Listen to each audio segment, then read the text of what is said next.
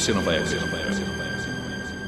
Bem-vindos a mais um eventual ocultismo! Exatamente! E hoje, mais um eventual ocultismo musical! Olha só, pra alegria de todos nós! Cara, esses são os mais é... raros, né? São os mais. Só teve dois, porra. Sacanagem. Eu devia ter mais. Mais especiais também. Exato. E aqui, para compartilhar desse momento especial comigo, está ele que veio no gingado, assim, dançando entre facas e balas, Vitor Batista. Boa noite, boa noite a todos. E nossa, que felicidade que eu estou hoje, porque, porra, eis um tema que eu gosto muito há muito tempo. Eu não tinha com quem conversar e eu finalmente consegui apresentar isso pro Pedro e ele tá aqui. Ai ai. Mas agora vamos pro nosso convidado especial de hoje, a pessoa que, primeira vez que tá participando do, do podcast, eu chamei especialmente porque eu sei que é uma pessoa que, assim, de todos nós aqui, é a pessoa que provavelmente mais conhece sobre o tópico em questão e sobre a pessoa que um, o fez, que é o Snow, por favor. Rumo à vitória, rumo à vitória. Eu amo Bonda e amo o Vitor também. E o Pedrinho, que oh. eu tô conhecendo agora. Inclusive, isso já foi a minha introdução, eu imagino.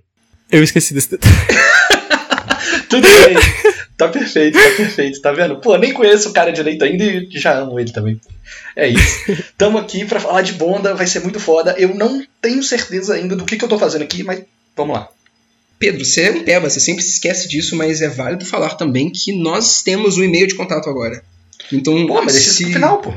Não, a gente sempre fala no início, Pedro. Ninguém, pô, deixar essas coisas no final é paia. Tudo bem, tudo bem, você que sabe. É, tem que apresentar logo de cara. Sim, sim, temos o um e-mail de contato. Caso você tenha qualquer comentário, qualquer, porra, qualquer coisa que você queira falar sobre, e comentar e criticar e, e dar a tua opinião sobre qualquer coisa que a gente estiver falando aqui hoje em qualquer outro programa, mande um e-mail para um eventual ocultismo.gmail.com. Vai estar aí na descrição o e-mail também. Por favor, mande comentários. Mande. Mande comentários sobre como você ama sonegar imposto. Caralho. Sinceramente, filho, eu podia perder meu tempo aqui, eu podia te explicar tudo sobre esse maldito, o maldito governo. Mas eu vou te dizer só uma coisinha. Guarde seu dinheiro. Sabe o que eu faço com meu dinheiro, meu filho? Ah. Eu sou Mas vamos lá, nossa história com Bonda. Vitor, comece por favor. Como que você conheceu essa obra de arte? Tá. Um, eu já gostava do Vitor. Vamos falar Vitor porque para não confundir com o Vitor que sou eu. Vitor uh, é um criador, um criador de conteúdo do YouTube uh, dono de alguns canais, dentre eles o Young Lixo, que é quem, né, o, o, canal que saiu os álbuns do Bonda, e também o Gemma Please, e também algumas outras coisas, tipo jogando foda-se e tal, mas a gente não precisa falar disso aqui hoje. E eu já gostava dele de forma geral, eu já assistia vídeos do Gemma Please há um bom tempo, e aí num, assim, sabe que quando tu tá em call no Discord, aí os caras ficam botando. Gente aleatória fica botando um tanto de música zoada nos bots do Discord. Uhum. E aí as músicas zoadas eram sempre aquelas versão, sei lá, MC Pose dos anos 80, sabe? Era sempre uns bagulho funk versão é, remix da internet, um shake it bololô, uns bagulho assim. Aí, só coisa boa, só coisa boa. Coisa bo boa demais, exatamente. E aí alguém aleatoriamente colocou uma música de um cara chamado Young Lixo, que era música Otaku, isso faz seis anos atrás. E aí eu achei legal, mas eu fui clicar e, tipo, a imagem dessa música Otaku, eu falei, mano, eu conheço esse cara. Eu já ouvi esse cara em algum lugar. E aí eu descobri que o, esse canal Young Lixo era um canal secundário do Vitor, que ele nem divulgava e nem falava nada, só tava lá. para quem que descobrisse. E aí eu comecei a ouvir as músicas deles, achei legal. E aí teve toda aquela questão que do ciclo de vida de toda pessoa que faz é, é, música mais shit trap no final das contas, né? É, que é o que ele faz, a, principalmente agora na internet, que é começa a fazer o bagulho zoado, depois começa a fazer sério, e aí as pessoas não. Muitas pessoas não gostam da parte séria e vão embora. Eu fui uma dessas pessoas. Ele começou a fazer músicas mais sérias na pseudônimo, no pseudônimo de Yun Lee e tal, e aí eu não gostei tanto. E aí eu fui embora. E aí, muito tempo depois, saiu o Bonda. O primeiro Bonda eu não fazia ideia do que, que era, eu não ouvi. Saiu o Bonda 2, alguém me recomendou alguma música, provavelmente foi Fenda da Sunga. Eu ouvi, achei incrível ouvi o Bonda 2, ouvi o Bonda 1, e aí eu voltei 100% pro, pro Young Lixo. E tô aqui até agora, estive no lançamento do Bonda 3 e 4 e foi incrível. Essa é a minha história. Perfeição. Perfeito, perfeito. Por que, que você acha que o- as músicas sérias não te pegam tanto? Hum, Ele é, ele é eu- fresco, né? Exatamente. Ele é fresco, exato. Não, sem meme. É porque eu, sinceramente, não gosto muito de shit trap como um gênero musical em questão da sonoridade, de trap no geral, como um gênero musical, em questão da, da, do- da música mesmo, da parte musical do bagulho, sem falar de letras, de pau, não gosto muito da música. Então eu não tenho muito incentivo pra gostar disso, sabe? Porque não tem a parte interessante do meme de ser engraçado e de fazer paródia das coisas, e não tem a parte é, de musical porque eu não gosto, então eu fico meio desincentivado. E assim, não quer dizer que eu não gosto da parte musical do Bonda, eu gosto também. É, mas sei lá, não consigo gostar tanto da, da- da- dessas músicas sérias. E até me sinto um pouco culpado por isso, porque, porra, o quanto que todo, toda pessoa que tá fazendo esse tipo de música vai fazer o bagulho sério e fica, porra, ninguém me apoia e tal, fica mó triste, eu sempre faz umas músicas sobre isso. E eu sou uma das pessoas, né? Que assim, eu nu- nunca xinguei ninguém por causa disso. Eu nunca falei, ah, nossa, gostava mais de você quando você fazia as músicas. peraí, gostava mais de você quando você fazia as músicas meme. Nunca fiz isso, né? Mas também acho, acho paia. ahn, Prefiro quando a música é ruim. prefiro quando a música é ruim. Prefiro quando é exatamente. meme, exato. Exatamente. Não pode crer. A gente pode discutir mais sobre isso mais pra frente. Sim. Mas. E vocês, Snow? Qual que é a sua história com, a, com esses álbuns? Ah, a minha história é um pouquinho grande, eu acho que talvez um pouquinho Tudo bem, maior tudo que a do Vitor. Eu conheci o Vitor há muitos anos, eu não sei exatamente quando que eu comecei a assistir o canal dele, mas faz realmente um bom tempo. E eu usava muito Spotify antigamente. Então eu sempre colocava, tipo assim, pra descobertas da semana, esses bagulho assim. E é isso que um dia, acho que imagino que 2018 mais ou menos, é, o Spotify me recomendou Polaroid, que é a primeira música dele que estourou, acho que até hoje deve ser a música com mais visualizações. E na época, assim que eu comecei a escutar, eu parei e pensei, cara, essa é a voz daquele youtuber lá, como que um youtuber tá com uma musiquinha no Spotify? O que que é isso aqui? Tô entendendo. E aí eu comecei a escutar muito essa música, comecei a gostar muito dessa música. É, na época, foi uma das minhas músicas favoritas. E fez com que eu fosse atrás de outros trabalhos que ele postou um pouquinho depois. Tipo assim, passa um tempinho e ele lançou Cybertapes e lançou Trash Talk, acho que não nessa ordem. Ah, e quando ele, comecei, quando ele lançou essas músicas, eu não dei muita bola, mas um tempinho depois eu escutei muito. Tipo, todas essas músicas dele, eu escutei muito todas as músicas. E chegou um dia que, misteriosamente, o canal do YouTube dele, do Young Lixo, né, é, apareceu uma capa colorida, escrito Bonda, e que ia lançar dali algumas horas. Então eu esperei a estreia, eu assisti a estreia gigantesca. Nossa, você tava lá. Eu tava lá no 00, Meu Deus. uma lenda nice. E quando começou, eu odiei. Foi muito ruim. Bonda eu achei muito ruim. Então, tipo assim, acho que eu nem terminei o álbum na época, não tenho certeza. Mas eu dropei. Não gostei de Bonda 1. Passou um ano. Passou, não sei se foi um ano, acho que foi uns 5 meses, não me lembro. Eu tava jogando, acho que Zelda Breath of the Wild, que é o meu jogo favorito. Na época que eu tava jogando pela primeira vez, eu recebi outro anúncio de estreia de Bonda 2. E por algum motivo, eu decidi clicar. E de novo escutei na estreia. E foi muito bom. Não de cara, extremamente bom. Eu acho que eu nunca. Eu não gostei de nenhum Bonda assim que eu escutei pela primeira vez. Mas tem que depois comecei a amar. E eu escutei Bonda 2, tipo, todos os dias por um mês. Nossa. E Bonda 3 foi exatamente a mesma história. Lançou, eu tava lá, eu assisti e eu amei. E Cara, Bonda eu 4, sou- a mesma coisa. Eu sou exatamente assim com Bonda. Eu, eu, quando lança um, eu ouço primeiro, é tipo, ah, ok e tal. Aí depois eu fico maluco e só ouço as músicas do Bonda pelo mês inteiro. É impressionante. Sim, isso é muito bom, isso é muito bom. Eu escutei todos, inclusive. Foi, tipo assim, por isso que a- acontece algumas coisas na história, né, de Bonda, que a gente vai falar um pouquinho mais pra frente, mas é por Uhum. isso, pra mim, que a conclusão de todos os álbuns foram muito especiais, porque eu assisti tudo que tinha disponível várias e várias vezes. Então, quando eu lançou uma continuação, pra mim foi, tipo, 30 vezes mais impactante. Foi uma coisa Uhum. que eu fiquei, tipo, putz, assisti essa história aqui por um ano e conclui desse jeito, tá ligado? Total. O lançamento do 4 depois do 3 deve ter sido chocante, assim, na época, eu imagino. Cara, quando o 4 foi anunciado, eu. Quando o 3 foi anunciado, eu pensei que não ia ser Bonda. Eu pensei que ia ser uma música do Tokyo Marui. que é o pseudônimo dele que canta em inglês. Quando eu vi que era Bonda 3, eu fiquei apaixonado, eu fiquei vidrado. E o Bonda 4, quando anunciou que ia existir, eu fiquei tipo, cara, o que que é isso? Não faz sentido existir Bonda 4. O final do 3 Exato, maravilhoso. O final do 3 foi maravilhoso.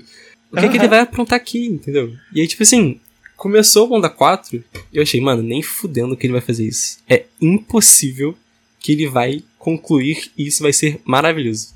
Spoiler. Foi. Foi, Foi. totalmente. Foi muito, foi muito. Ah, pô, mas é. E se eu não me engano, ele até tinha anunciado que não ia ter mais um Bonda, né? Depois do, do 3. E aí teve, do nada. É, quando o 3 acabou, o pessoal já tava dando que tava composto, já que tava completo, tudo fechadinho. Eu também pensei isso, né? Acho que todo mundo Uhum. pensa. E aí ele começou a falar, acho que na live. Acho que em live ele começou a falar que ia lançar um quarto. Lançou mais previews, bagulho assim. Mas nunca se estendeu muito. E aí quando anunciou que realmente existia, pô, foi uma loucura na época, foi uma loucura mesmo. Foi muito foda. Ou, então eu vou falar aqui brevemente da minha história, porque ela é quase não existente, né? Ao contrário do Snow, a minha história pode ser resumida em Poser. não conhecia nada. Poser, totalmente poser. Não é poser porque eu ouvi. Eu não falo que eu, que eu gosto sem ter ouvido, eu fui ouvir os quatro. Mas eu não conhecia o Vitor, eu não conhecia a Gema Pris, eu não conhecia. Eu não gosto de rap do geral. Então, assim, o Vitor, esse aqui, só chegou pra mim e falou: Ô, bunda, muito foda. Escuta aí. É, é, Como que é o nome da música do Shadow? Eu esqueci. Caraca, o Shadow Forever. Shadow Forever. Ele chegou, escuta Shadow Forever. E eu escutei a primeira frase e eu falei, não é possível que você quer que eu escuto isso, velho. Eu sinto o shadow no meu cu. O que, que você tá me mandando escutar? Cara, seria pior se fosse Fenda da Sunga, porque a primeira frase, a primeira frase é quero comer seu cu, Patrick. Realmente. E aí eu, contra todos os avisos, assim, contra todo o bom senso, eu fui ouvir. E é legal, eu gostei muito. Então, pô, tô feliz que a gente resolveu fazer um episódio sobre. Mas a minha história com o mundo inteiro é basicamente isso. Cara, É excelente. justo. Maravilhoso. Antes tarde do que nunca. Exato. Mas a gente pode falar um pouquinho do, do que, que é Bonda, né, em, sua essência, assim, Sim. E é válido a gente falar também que muita gente deve estar se perguntando, tá? Por que caralhos vocês querem. ahn, vocês estão, na verdade, né, fazendo um podcast sobre um álbum de shit trap que provavelmente vai ser só um tanto de música de humor duvidoso e meme e tudo mais. E, cara, eu só, eu só tenho uma coisa pra dizer: confia. Confia, vai fazer sentido. Se você, se você já ouviu Bunda, você vai entender. Se você não ouviu ainda, recomendo que ouça. Mas se não quiser ouvir também, é, antes de, de ouvir o podcast, ouça o podcast. E talvez depois a gente vai conseguir te convencer a ouvir isso e, e por que isso é bom. E eu acho que é bom de verdade. Tem coisas a serem analisadas nesse álbum. Não, a gente não quer só fazer propaganda dele também. Eu, eu quero trazer uma análise, eu quero trazer comentários mais interessantes do que um. um pouco mais profundos do que o, o, o padrão que se tem, assim, porque eu acho que ahn, tem coisa a ser lida dentro de Bonda. E é por isso que eu, que eu quis falar de Bonda no final das contas. E se me permite uma recomendação, eu recomendo começar pelo 2, voltar pro 1, ir pro 3 e fechar no 4. 2, 1, 3, 4. Porque o, Eu acho a que eu entra- concordo. o 1 é uma porta de entrada muito ruim. É. Ele é mais cru, né? Ele não é tão, tão bem feitinho assim que nem os outros. É que foi o início do trabalho. Tipo assim, É. você nota escutando que é uma escada bem clara. Uma escada bem clara. Sempre tá evoluindo bastante, tá ligado? Eu acho Aham. bem fraquinho. Completamente. Mas se você fosse começar a indicar Bonda pra alguém, Snow, como que você começaria? Assim? O que, que é Bonda?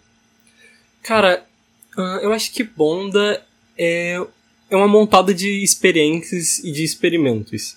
Como o Vitor, ele já fazia muita música, eu acho que ele usou muito do Bonda pra testar coisas diferentes.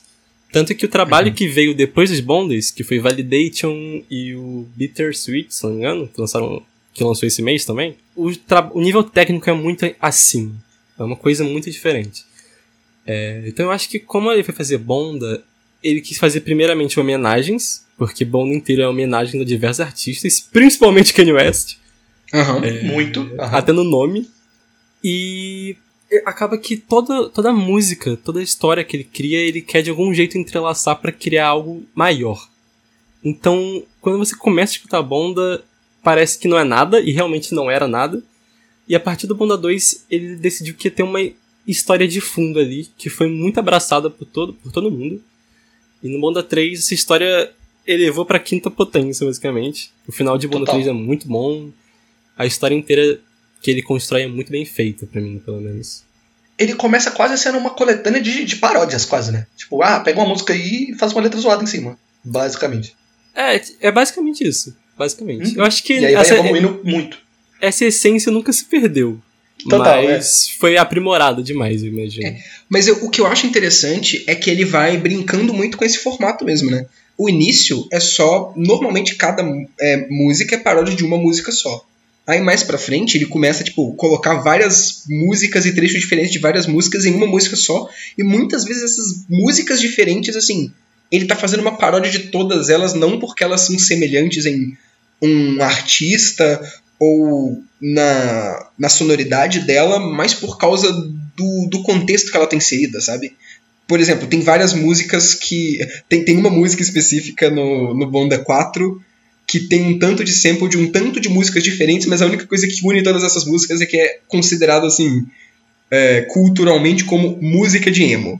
São exemplos de, de coisas que ele faz. Tem outras vezes que ele, que ele faz a mesma coisa, só que com ahn, músicas que você consegue achar é, sem copyright que muitos youtubers colocam em, em, em vídeos aleatórios, assim, de. você, ouve muito em, em vídeo no YouTube de gente, porque música sem copyright, sabe?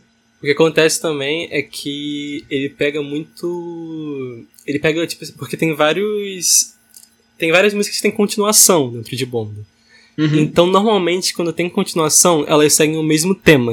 Então, tipo assim, tem. A primeira música do Douglas é Skunk. Daí A segunda música é Skunk, a terceira música é Skunk, a quarta música é Skunk. Não sai desse tema, tá ligado? Sim. É, o Exorcista da Família, ele criou o tema que era música de roda roda Jequiti. e seguiu na mesma coisa. Tinha que ser uma música de emissora também. E eu acho que essa ideia dá um carinho a mais, tá ligado? Traz um. Um, um, um pozinho mágico. Um pozinho mágico. Aham, com certeza. Tempero. Eu acho que nisso a gente já pode começar a falar do Bonda 1, então. Que tal? Claro, vamos lá. No shopping, pode fazer um TikTok. No Bob's, desce e me faz blowjobs. De brinks, relaxa que não é no Bob's. Oh, eu só queria começar falando que eu gosto muito do Bonda 1. eu sei que vocês estão falando aí que não é tão legal assim, que é um começo de trabalho e tal. Mas, tendo visto depois, né, não tendo acompanhado o lançamento, nem nada do tipo, eu acho o Bonda 1 um experimento tão maneiro de, de, de paródia mesmo. De, porra, eu vou fazer umas letras malucas aqui, velho. É isso, foda-se. Escuta o bagulho aí, é engraçado pra caralho, é muito engraçado. Eu ri alto enquanto eu tava escutando o Bonda 1. E assim, é um meio duvidoso, mas se você tiver na vibe dele, é ótimo. Eu quero entender um pouco do porquê que vocês têm esse sentimento tão ruim com relação ao Bonda 1, assim. Hum, Eu não sei exatamente o Vitor, eu acho que a gente já conversou bastante sobre isso, né? Porque acho que a gente não falou ainda, mas eu e o Vitor a gente já ficou três horas fazendo tier list de todas as músicas, de todos os bondas. Esse episódio tá muito bem pesquisado, né? Sim, Foi muito divertido. É, esse episódio foi perdido. Lost Media, Lost Media. foi. Mas o Bonda 1, acho que no geral, a qualidade do tratamento do som é muito inferior. Tanto que até o Vitor Aham. já falou que pretende fazer um. Talvez faça um remake, um remaster de Bonda 1 no futuro. Ele já falou isso uma Uhum. vez. Uhum. Ah, então eu acho que o som é muito mais cru. Tem menos. As ideias dos próximos Bondas ainda estão engatinhando no Bonda 1. Uhum. Depois que você escutou os outros, o Bonda 1, o nível é bem inferior. Tipo assim, É. tem umas coisas que todas as músicas fazem que o Bonda 1 ainda não pegou a fórmula do próprio Bonda. Tipo assim, Uhum. todas as músicas de Bonda, o Vitor, o Vitor canta alguma coisa. E tem música de Bonda 1 que é só o bife, por exemplo. Que são umas coisas que você vai parando pra pensar e seguindo o resto da lore, não faz tanto sentido assim, entendeu? Aham. Mas eu percebo muito que esse começo, esse primeiro álbum, ele não tem as ideias do outro, né? Parece que ele é bem uma parada separada mesmo. Ele só faz sentido no, no todo do Bonda no final do 4, basicamente. E porque ele gera várias séries que vão ser continuadas depois. É, o Bonda 4 ele decide retomar a ideia de muitas músicas do Bonda 1. Quando Uhum. eu percebi isso, eu fiquei muito feliz, inclusive. Mas teve muita coisa que eu fiquei boiando, porque ele pega a música de- do início de Bonda 1, aí mistura com uma música do Bonda 3, daí pega uma música que já tem três sequências no Bonda 1 e adiciona mais três no Bonda 4. Sim, nossa. Fica Isso é uma... incrível, inclusive. É muito incrível, mas vira uma bola de neve. Se você Aham. chegar perdido ali no meio, tu não vai entender absolutamente nada. E Sim. quem já tá no meio também não entende. Não. Ahn, mas agora, se eu puder é, colocar bom, a minha opinião nessa parte de por que, que eu não sou tão fã assim do, do Bonda 1, eu acho que eu tenho uma opinião um pouco diferente do Snow, porque o Snow focou muito mais em como que ele. Tipo, a fórmula do Bonda não tá consolidada e. hum, né? E ele tem várias coisas que ficam incoerentes com o restante, né? Com o conjunto final da, da obra, a não ser algumas coisas que estão retornadas no 4. E eu concordo com isso. Eu concordo com isso. Mas isso pra mim não é um problema tão grande. Foi um problema da primeira vez que eu ouvi, porque né, eu ouvi o 2, eu esperava mais coisas próximas do 2, e aí eu fui ouvir o 1 um, e eu achei muito diferente e me estranhou, e ele é o que mais destoa do restante dos outros. Mas pra pessoa que começou a ouvir dele, isso não é um problema tão grande, né? Porque Exato. você não tem a referência dos outros. Então, pra mim, o que, que eu sinto falta nele é de um pouco mais de inventividade. Tanto na parte das letras e das rimas mesmo. a- porque, porra, tem muitas sacadas tão boas em diversos outros é, bondas que simplesmente não, você não vê tanto assim nessas músicas. Tem algumas que são muito boas. Tem algumas sacadas, algumas letras, algum, algumas rimas que são muito boas. Mas normalmente a parte da lírica do primeiro bonda eu não, não sou tão fã. É, é muita repetição de, de refrão muitas vezes. Quando faz uma coisa mais complexa, ela é muito rápida ou ela não é acompanhada de uma parte de, de produção tão boa assim para poder valorizar ela. E não é E- muito levado a sério também. Tem muita não, é parte de pra bom... Não, é, tem muita parte de Bonda 1 que a gente nota que ele vai cantando e tem uma risada, tá ligado? Ah, entendi. É, você tá falando levar a sério não em questão da seriedade da música, É. mas de um trabalho Da sério, produção. é verdade. É, Verdade. tipo, a produção do Bondão tem umas três ou quatro músicas que você vai escutando e aí ele atrapalha um pouquinho a música pra dar uma risada, entendeu? Aham, Isso não acontece novo depois. Não, é verdade. Pô, no próprio. aquele. Tu é gay. Porra, tu é gay, mas tem o. Pô, eu não lembro se é o Furto e Louvor ou se. É, Furto e Louvor, exatamente. Que tem, tem uma parte que você vê que é claramente um freestyle, ele não sabe mais o que ele fala, ele fala assaltos, uou! E começa a rir depois. É. Essa parte eu acho que fica boa, mas normalmente fica estranho mesmo. Pô, mas essa tosqueira eu acho que ela contribui pra mim. No meu primeiro contato, ela contribui um pouco pra, pro sentimento de. É piada, velho. Não, não é sério. Tipo, não é sério, de verdade. Não é isso a sério, porque é só um. Eu gosto como Bonda consegue deixar isso muito sério, muito rapidamente pra você. Isso é uma das coisas que eu mais gosto do Bonda. Que inclusive. Não vou falar isso, não, depois eu deixo pra falar isso. Mas ao mesmo tempo que. Pô, eu acho que os outros álbuns fazem isso melhor. Eles ainda conseguem deixar que é zoado, mas não de maneira de uma produção com, com qualidade ruim ou falta de inventividade. Eles deixam zoado gritando: Eu sinto o Shadow no meu cu no início do Shadow Forever, tá ligado? Que é pra mim é o Esse é um bom ponto, é um bom ponto. É. Ele leva os absurdos pra níveis mais absurdos. Uhum. E também tem a Total. parte. E também tem a parte que eu tinha dito que eu não gosto muito de, de, de trap, de shit trap. E tudo bem, esses álbuns são paródias de músicas e. né? São de diversas músicas diferentes e. ahn, né, muitas delas são, sei lá, música pop, ah, muito rap também. Tem algumas. ah, algumas músicas que são bem diferentes, tipo, de vez em quando tem algum funk, de vez em quando tem alguma. alguma.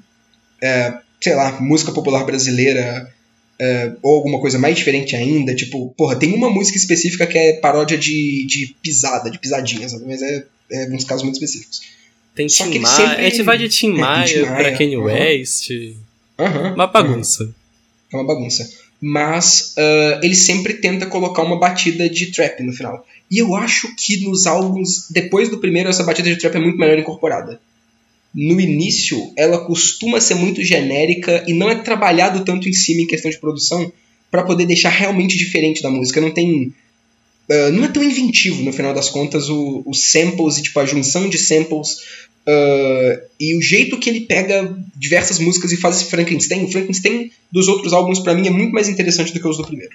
Concordo e assino embaixo.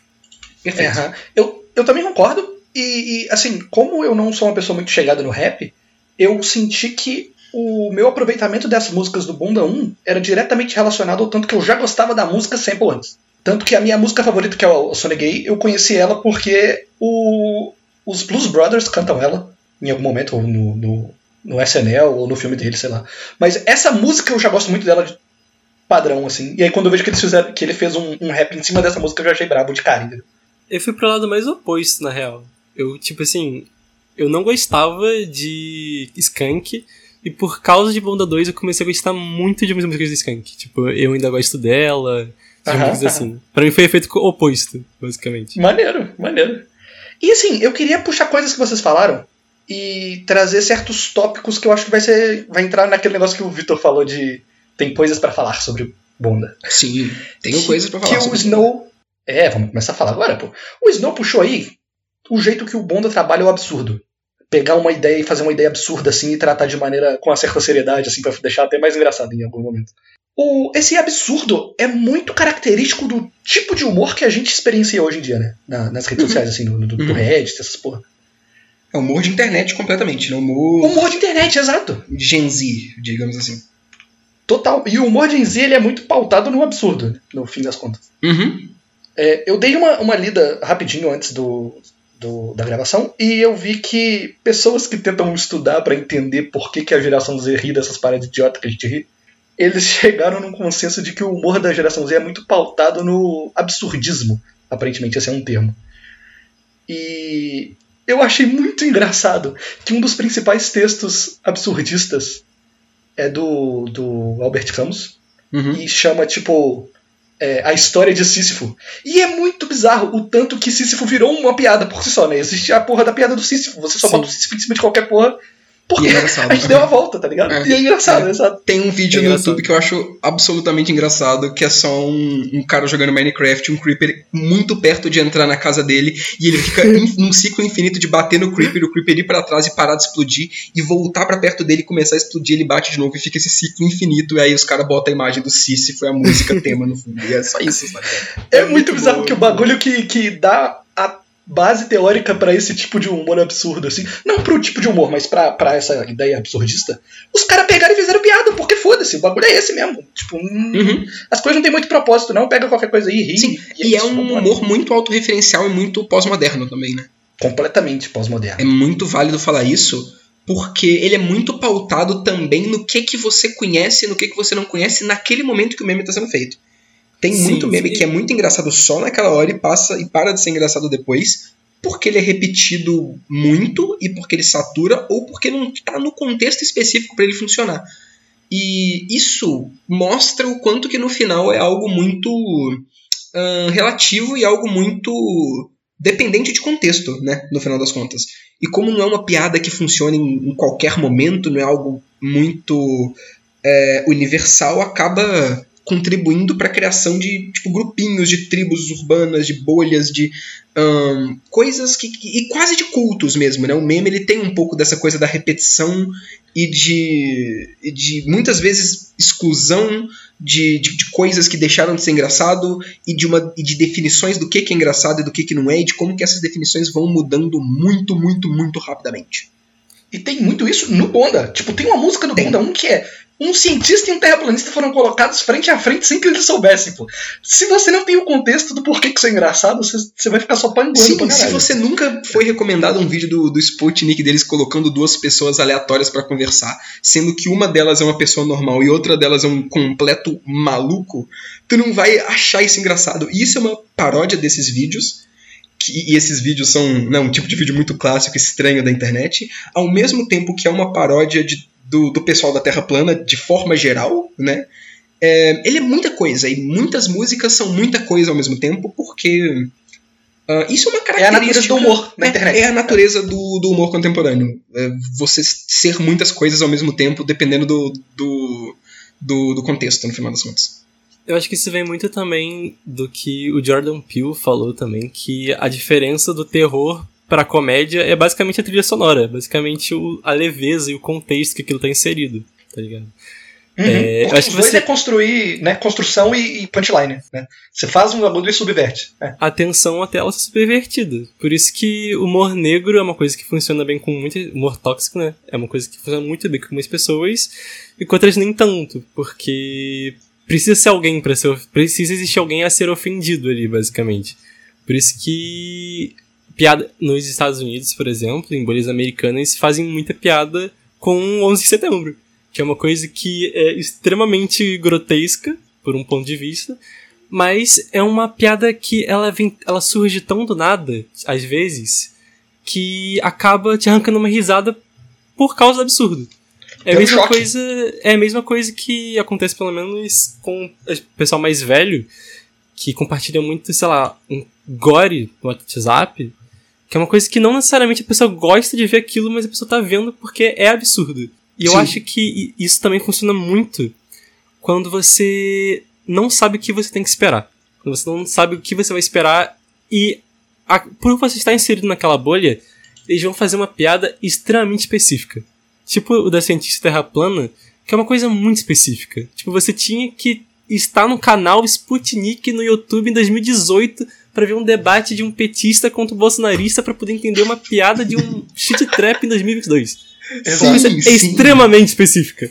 E por você entender aquilo ali e conseguir se inserir no meio da piada, fica muito bom. Por isso Aham. que não é pra todo mundo, eu imagino. É, no final das contas, é um, é um humor feito pra essa juventude da internet atualmente. Isso é claro. Total. E, eu, eu sinto também que isso vai para além um pouco da, da internet em si, mas o humor do Bunter é mais efetivo quando você tem um, um exemplo próximo.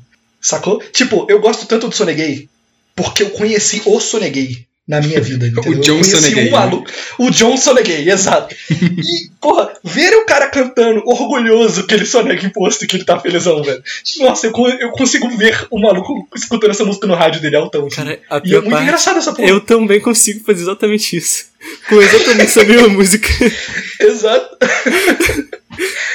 Mas então, é, isso é um exemplo é, bom porque mostra como que é, como que funcionam as boas músicas do primeiro Bonda e eu acho que exemplifica também porque que pra mim e talvez pro Snow também o álbum no geral não é tão bom quanto os outros porque as músicas que fazem isso são boas a gente deu exemplo de duas aqui mesmo né o o Sonegay, o cientista e o terraplanista essas duas pra mim são músicas muito boas tipo tá entre as melhores do primeiro Bonda Ahn, outro exemplo que eu, que eu acho legal também é a do Perdendo a Virgindade, que tem três músicas, né? Parte 1, 2 e 3.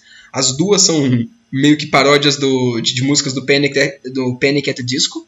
E toda a graça nessas piadas tá nessa paródia de um jovem contemporâneo nerd e otaku tentando desesperadamente perder a virgindade sem, obviamente, estar pronto pra isso.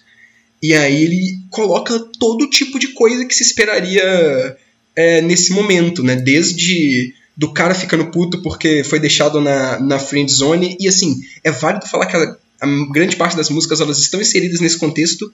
E as pessoas que estão, tipo, o eu lírico da música é claramente um personagem. Então, e, e- e a- eu acho que eu gosto como que as músicas deixam muito claro isso. Então, em diversos momentos, em- é, nessa música mesmo e em algumas outras, por exemplo, o personagem vai ser, sei lá, misógino, mas tu sabe que não é o Vitor sendo misógino, é o, o, o personagem que ele tá colocando naquele contexto. Eu acho É. que a gente tem que explicar um pouquinho antes de continuar é, que Bonda funciona como exatamente como personagens. Cada música é um personagem e é por isso que é muito legal ver a continuação da música posteriormente, porque é o personagem voltando e atualizando sobre uma coisa que aconteceu ou uma coisa que vai acontecer ainda. Exatamente, No Bonda isso já fica bem claro. eles falam uma coisa que aconteceu no Bonda 1, que termina a história dele de uma forma, tipo, a história começou, a história terminou antes de começar. Só que a gente não sabia disso. Uhum, Porque o tempo também é, não é linear, exatamente. uhum, Então, uhum. É. Mas voltando pro Perdendo a Virgindade, aí tem esse fator de, de, de adolescente, mas também tem o fator de otaku, e aí você tem que ter, tipo, você tem que ter vivido a, a ascensão e a queda dos raps de anime no YouTube Nossa. do 7 minutos e do Taos pra poder entender por que, que é tão engraçado uh, no Perdendo a Virgindade, parte 3, o cara no meio da música gritando 7 segundos ao invés de 7 minutos, do mesmo jeito que o cara dos 7 minutos grita 7 minutos, para você entender que é tanto uma referência aos raps de anime do, do, do 7 minutos, que meio que tá sendo uma paródia disso, ao mesmo tempo que é uma paródia de Panic, de Panic at the Disco, e também porque 7 segundos é uma referência ao tempo que o cara conseguiu durar enquanto perdia a virgindade. Então, é, é muita Muitas coisa ao camadas. mesmo tempo acontecendo. É muitas camadas, exatamente. É muita, é muita história, muita lore acontecendo simultaneamente. Uhum. E isso é, é o que faz pra mim as, as músicas do Bonda 1 mais interessantes, mais interessantes. O problema pra mim é que nem todas conseguem fazer isso. Tem muita música que é só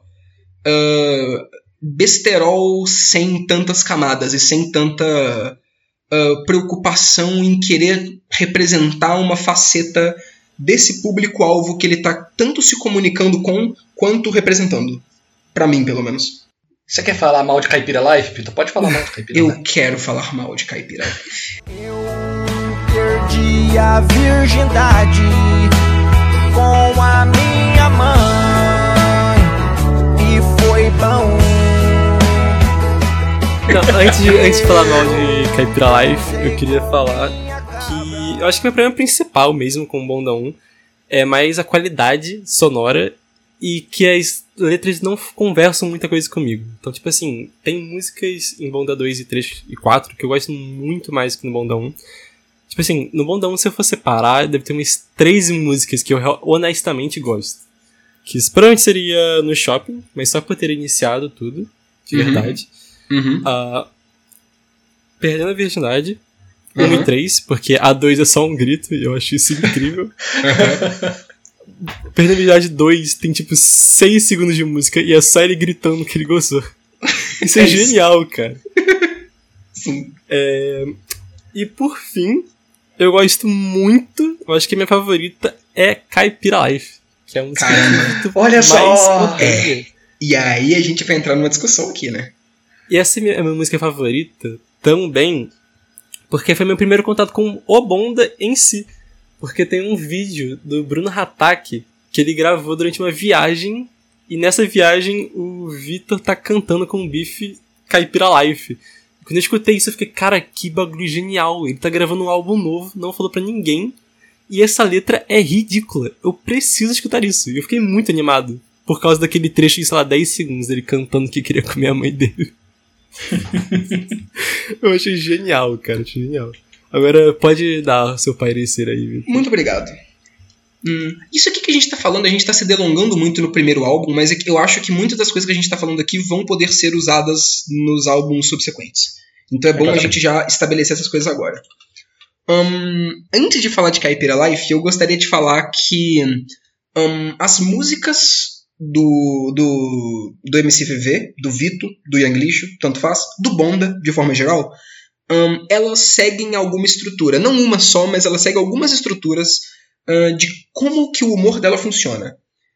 Ahn, e eu acho que as músicas que conseguem fazer isso da melhor maneira são as que são mais eficientes.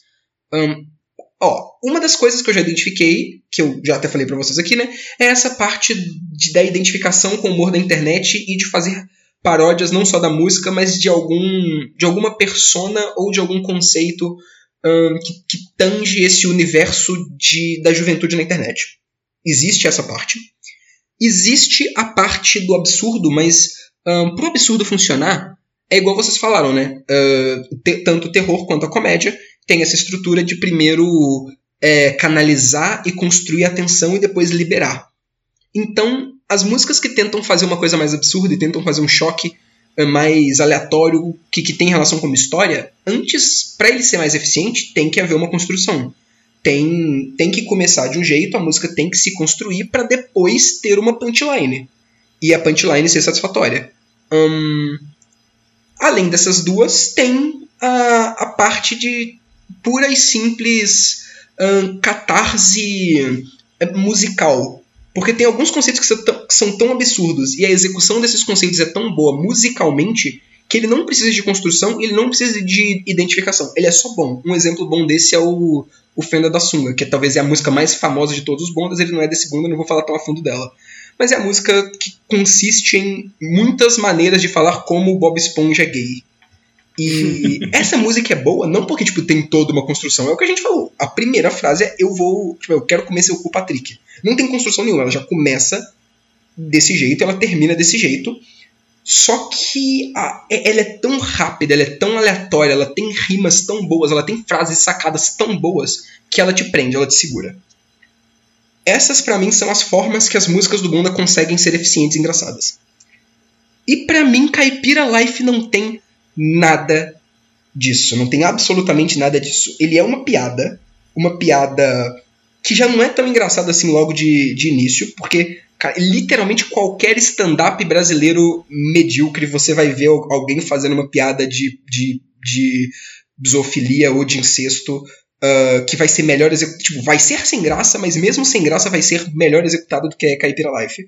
Porque Caipira Life não é só uma piada ruim, é uma piada ruim repetida exaustivamente, sem uma musicalidade interessante para acompanhar e sem uma construção de tensão e uma punchline. Ela começa do mesmo jeito que ela acaba. Eu não consigo entender porque as pessoas gostam tanto de Caipira Life. É só isso que eu queria dizer. Snow, por favor, apresente sua defesa dessa música. Ah, cara, eu acho que ocorre uma construção na piada, mas é meio rápido, porque ela começa, assim como o Fernando da Sunga, ele já começa, é o Jean quem faz a abertura, se não me engano. É, eu gosto bastante do sample que eles utilizam, o- a batida de fundo, os sons de roça, essas coisas assim. E pra mim acontece muito também com o Caipira Life, uma coisa que acontece com outras músicas de Bonda 2, principalmente, que é existe uma continuação. É, no Bonda 4 existe uma continuação para Caipira Life, que depois a gente explica um pouquinho melhor como funciona. Mas por existir essa continuação, eu acho que a primeira parte se se fortalece, por assim dizer. Eu acho que depois de escutar o final, o início fica mais legal também. Então, e por eu já ter esse pretexto anterior, de já ter escutado essa música antes, de ter sido a primeira que eu escutei, eu gosto um pouquinho mais dela. Eu não sei exatamente porque tem tanta gente que gosta, mas eu acho que é principalmente por ser uma das únicas três músicas que eu consigo falar que são boas do primeiro álbum. Então, por ela ser uma das únicas boas, pra mim é a melhor, tá ligado? Porque não tem muita coisa no mesmo nível que essa. Mas tu acha ela boa? Tipo, em que quesito? Tu acha em questão de produção mesmo? Ah, eu ela acho sim. boa. Eu acho uma das do primeiro álbum, eu acho que é a melhor produzida. É, tu é gay tem. Mano, tu é gay é literalmente lupado. Dá pra você escutar a música sendo lupado, porque ele, ele ri no- na me- exatamente a mesma parte. Aham. Eu acho que ela é mais bem produzida. Eu gosto muito da letra e da piada. Eu acho que como é a- o trio ali, o trio. Porque o Bonda sempre foi muito sobre os três amigos, né? O Vitor, o Biff e o Jean. O Aham. Jean ele escreveu muita letra, mas não cantou tanto assim. Cantou umas cinco músicas, talvez. O Biff canta em várias e várias músicas junto com o Vitor. Ah, mas por- até por ser eles três ali cantando e eu já tá bem contextualizado, já ter escutado, já ter assistido vários e vários vídeos jogando foda-se, essas coisas assim, que é o, o canal de long play deles, eu me sinto muito inserido nas piadas que eles estão fazendo ali. É, eu acho honestamente boas. A No música primeiro é a única que eles cantam os três juntos, né? Eu acho. Do primeiro, sim. sim. É? Uhum. Não é, é, com certeza o, o, o Caipira Life é basicamente um episódio médio de Jogando Foda-se. É, sim, sem dúvida. Pedro, se você nunca assistiu Jogando Foda-se, é assim, é, é um canal de, de gameplay, mas é bem. O que ele falou é, é long play, né? Tipo assim, os caras fazem séries gigantes jogando jogos sem edição nenhuma, é só eles jogando e conversando. E, assim, é, é conversa de quinta série os episódios inteiros, sabe? Algumas tem coisas interessantes, mas Perfeito. 90% é só os caras se zoando da maneira mais idiota possível. E. Criou uma comunidade em volta muito fiel que entende todas as piadas internas e que eu acho muito boa. Muito bom mesmo. Porque são umas piadas muito específicas e às vezes muito ruins, falando sobre, sei lá, sêmen, É. que no contexto é muito bom. É, Sobre então- o Jean também pegar a própria mãe e coisas do gênero. Então, tem essas piadas, tem essas referências, e isso não é uma coisa que eu entendi tanto, porque eu sinceramente não assisto jogando foda-se.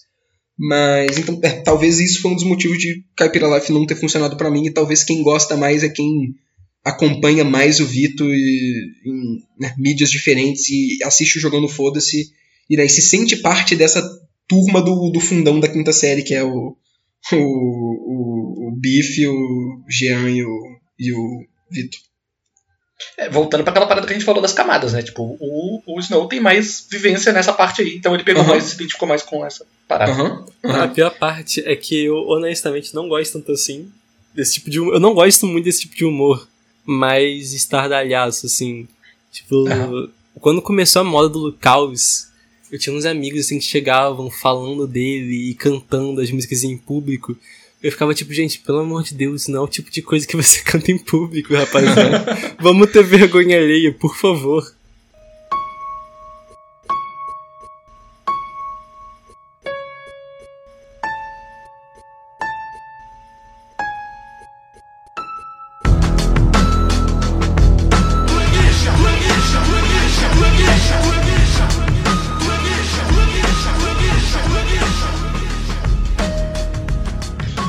Pode passar agora pro Tu é Gay, porque é a única coisa que faz ponte com o 2, né? De certa forma. É aqui que começa a série mesmo, a história principal do Bonda começa no Tu é Gay, mesmo que sem querer, talvez. Perfeito. Eu não sei Assim- tanto que de intenção que ele tinha quando ele fez o Tu é Gay. Ela se inicia no- no- na primeira música mesmo, no shopping, porque já é o Júnior lá. E Uhum. aqui no Tu é Gay a gente descobre que o Júnior é basicamente. Não, não exatamente aqui que a gente descobre, é um pouquinho mais na frente, mas aqui que a gente faz a primeira- a primeira ponte. Porque o Júnior volta no Tu é Gay pra falar que ele gosta muito do Robson. Ele descobre no final da música que ele Exatamente. gosta muito do Robson e ele gosta muito de coisas gays.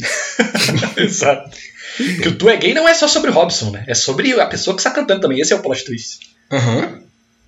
É, é um, e, e eu acho engraçado porque a grande parte das músicas é rápida e, e tem sacadas e tem humor e tudo mais, e o Tu é Gay é uma música estranha, né? É um jeito Grande. estranhíssimo, é grande, é longa, é lenta. Ah, Ela ainda é zoada, mas é zoada de uma maneira diferente. É, parece que tá sendo feito alguma coisa ali. É, não dá pra saber exatamente o que nessa parte, mas parece que tá sendo construído alguma coisa ali. Eu acho muito interessante. Eu achei Ah, interessante porque se você conhecer um pouquinho mais do Kanye West, é, essa música do é gay é Runaway, que é uma das mais famosas dele, principalmente agora com o TikTok. Então, todo mundo conhece o Runaway, basicamente. É uma música de 7 minutos também, acho que são uns 8 minutos, não me lembro, mas é bem longa.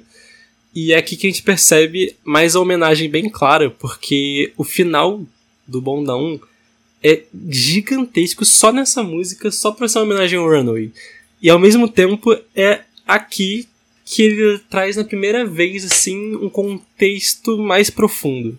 Essa é a música aqui que mais fala sobre personagens. Eu acho que talvez seja por isso que ele reutiliza, acho que é por isso que ele decide que vai ser esse o personagem principal de Bonda, por ter sido o final e ter sido uma homenagem especial já. Aham. Uhum.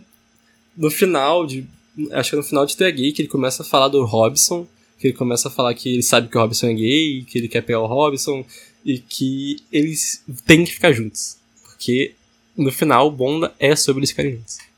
Porque eles são gays. Perfeitamente. E, cara, é engraçado, porque eu não sei se vocês tiveram essa mesma experiência. Pedro provavelmente não, porque você já estava preparado psicologicamente pro Bonda, pelo que eu te falei. Mas a primeira vez que eu ouvi, eu genuinamente não gostei do Tu é Gay, porque hum, eu não consegui entender, eu não consegui sacar qual é, eu não consegui prestar atenção o suficiente no quão lenta era a música.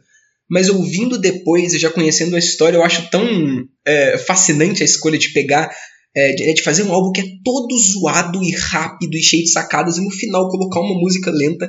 E essa música lenta é, mesmo sendo meio que zoada, é a música mais séria. Mas eu acho que é porque o, o, o Bonda, e não só o Bonda, mas o Bonda como um reflexo né, do que a gente falou, da juventude contemporânea, geração é, Z na internet, não, assim, não consegue expressar as coisas a não ser de uma maneira irônica e pós-moderna, no final das contas. Então. é, eu você- odeio Tu é Gay. Eu odeio Tu é Gay. Eu não consigo escutar essa música inteira. Ela é muito poluída, Tá é muito longa. Ela é não Ela é muito interessante. grande. Eu acho ela grande demais. É, É. ela é interessante, mas ela não, não dá. E é estranho, mas mas ao mesmo tempo que ela é, se tá num lugar estranhíssimo como o final do álbum e é difícil de você escutar por causa da grande, por causa do problema de produção e tudo mais. Eu acho isso tão fascinante do ponto de vista de o que, que ela tá querendo dizer e como que isso se relaciona com o que ela tá querendo dizer.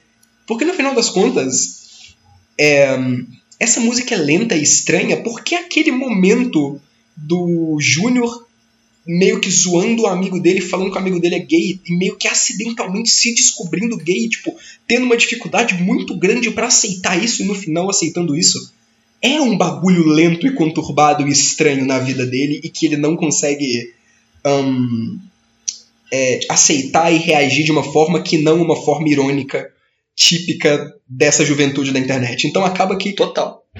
a música representa muito bem isso, mesmo ela não sendo tão boa. Eu acho isso fascinante.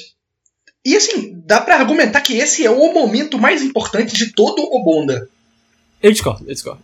Você discorda? Porque eu acho que o, a- o começo da relação Júnior e Robson é um bagulho que vai permear todos os álbuns e que é o começo dessa parada linda, assim. Eu acho que se fosse pra botar um ponto de importância, seria o final de Bonda 2, e em qualidade seria o final da Bonda 3, porque o final da Bonda 3 é um bagulho ali que é Ah, emocionante. de qualidade, com certeza. Eu, eu digo mais pela história mesmo, porque de qualidade realmente não tem nem como discutir. E aí, eu, eu tô dividido entre vocês dois. Tipo, o final de Bonda 2 e o final de Bonda 1 realmente são dois momentos absurdos, de, tipo, muito importantes na história. É porque gente o final de. Bonda 2, o final de Bonda 2, nós temos nós dois contra o mundo, aí tem um áudio, e aí emenda a música do Robson. É, Sim. realmente é um bagulho diferente. um Vamos diferente. chegar no, Vamos falar do Bonda 2 então, porque só pra dar um, um gostinho assim, eu quero dizer pro Victor que eu não senti isso com o Tu é Gay, mesmo. Uhum. Porque, sei lá, por que motivo. Mas eu senti isso no final do Bonda 2. Uhum. Cara, é, é, tipo, eu demorei pra sentir isso no Tu é Gay. Eu demorei a me acostumar com ele e a sacar qual é a dele, de passar a gostar dele. Demorou muito tempo, mas eu acho que vale a pena. Não, tipo, não pegaria pra ouvir Tu é Gay. Mas eu admiro muito pelo que, pela proposta e pelo que ele executou, mesmo sendo falho, sabe? Então vamos lá, falar do Bonda 2 agora.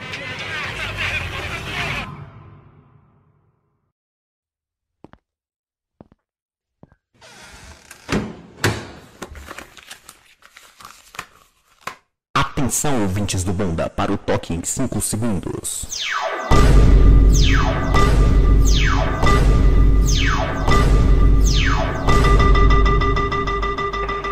Bonda 2, Bonda 2. Bonda 2. Bonda 2, perfeito. Vamos falar sobre coisa boa. Vamos falar sobre. Bonda 2.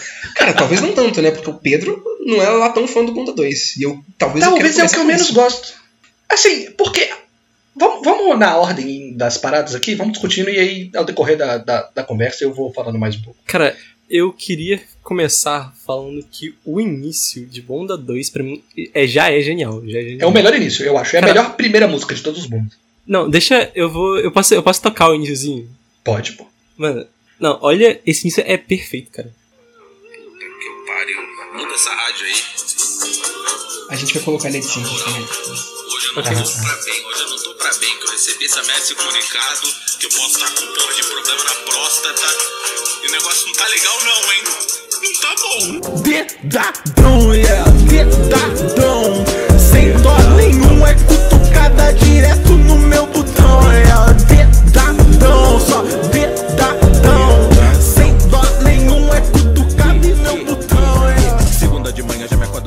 recebi o pior. Cara, esse, esse drop do dedadão é tão bom, tão satisfatório.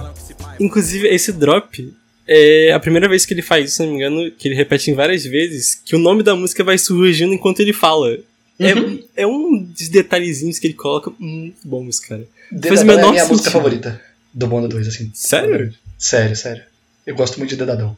E assim, a gente não falou disso do 1 porque não tem muito do 1 mesmo, mas é, a parte visual, né, do Bonda. Porque o Bonda mais pra frente vai virar um bagulho audiovisual, assim. Não é só uma música mais. Aham. Tem todo um clipe e tal. Tanto é que, né, em todos os outros álbuns do, do Vitor, né, do Young Lixo, ele lança o álbum, mas ele lança, tipo, as músicas separadamente. Você, no canal, oficialmente, você pode clicar na música e ouvir só ela. O Bonda não tem isso, né? Se você quer ouvir uma música que é só a música, vão ser só em, tipo, por terceiros, né? Canais que vão pegar e repostar.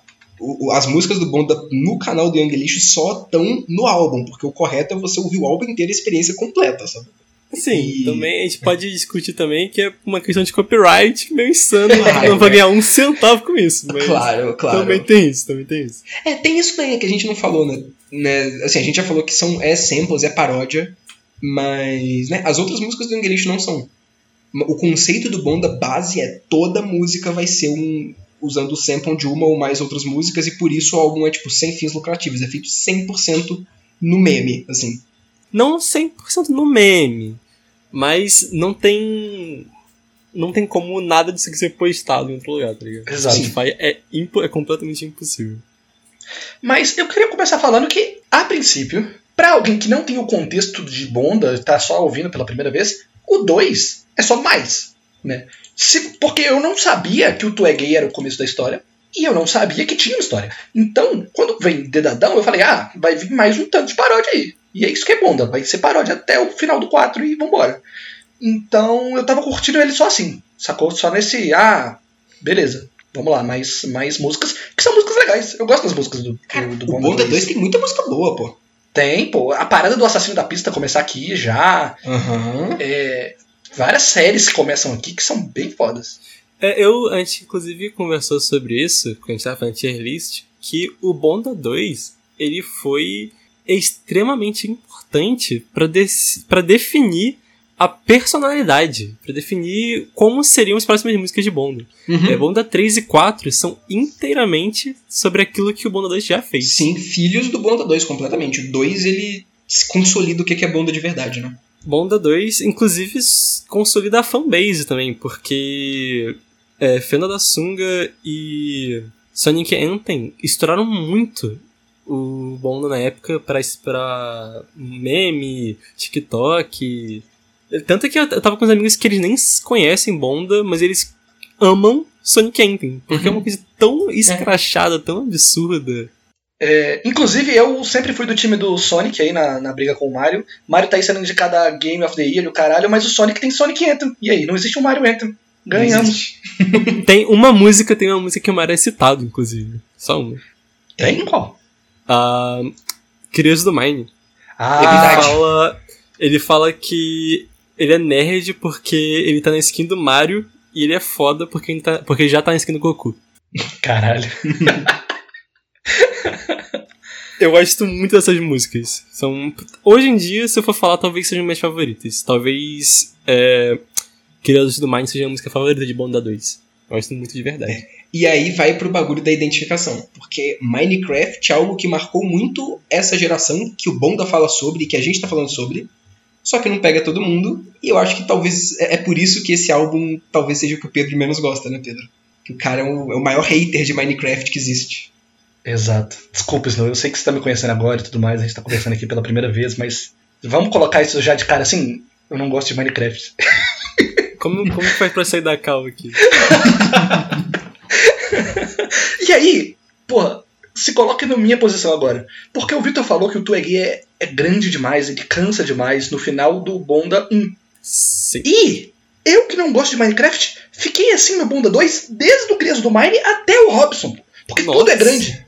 Sacou? Então do, o final inteiro do Bonda 2 pra mim é só um arrastão gigantesco, assim, tipo, caralho, tá legal, mas vambora, eu quero ouvir a próxima coisa. A, a primeira vez que eu ouvi, eu ouvi tranquilamente. Só que, como eu falei, Bonda 2 foi o que eu mais ouvi, provavelmente. Porque na época só existia ele.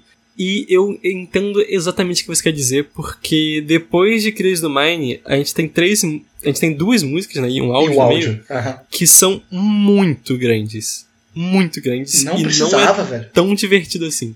Então Uhum. sempre que eu chegava nessa parte, eu voltava pro início ou eu É. pulava pro Bonda 3. É aquele tipo de coisa que tu ouve pela primeira vez e de vez em quando pra poder mais apreciar a história, mas quando tu tá ouvindo normalmente só pra curtir a música, tu nunca vai ouvir até esse final. Tu vai parar no, no amor geriátrico ali, antes de chegar no, no, no Crias do Mine, tu para e, e vai ouvir algum outro álbum.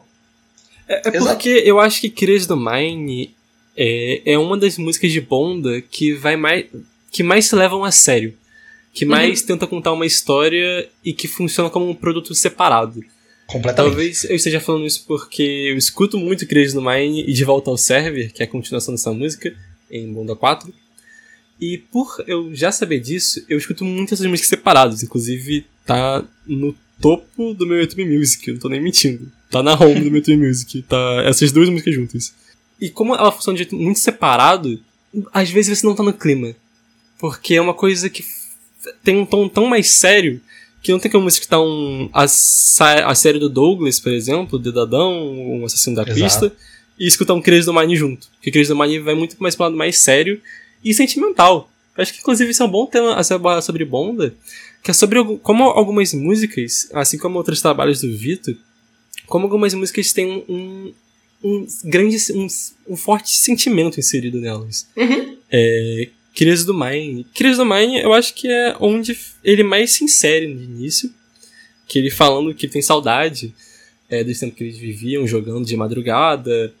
No Bonda 4 isso é intensificado mais ainda, que ele falando como é, Minecraft era a esquisitice dele e que hoje em dia não tem como ele jogar porque o foco tem que ser em ganhar dinheiro, tem que ser fazer outras coisas. E os tempos mais simples, que era só logar e jogar com os amigos de madrugada, sem preocupação, já passaram, já estão lá atrás. E não é o que dá pra fazer agora, não é o que tem como fazer agora.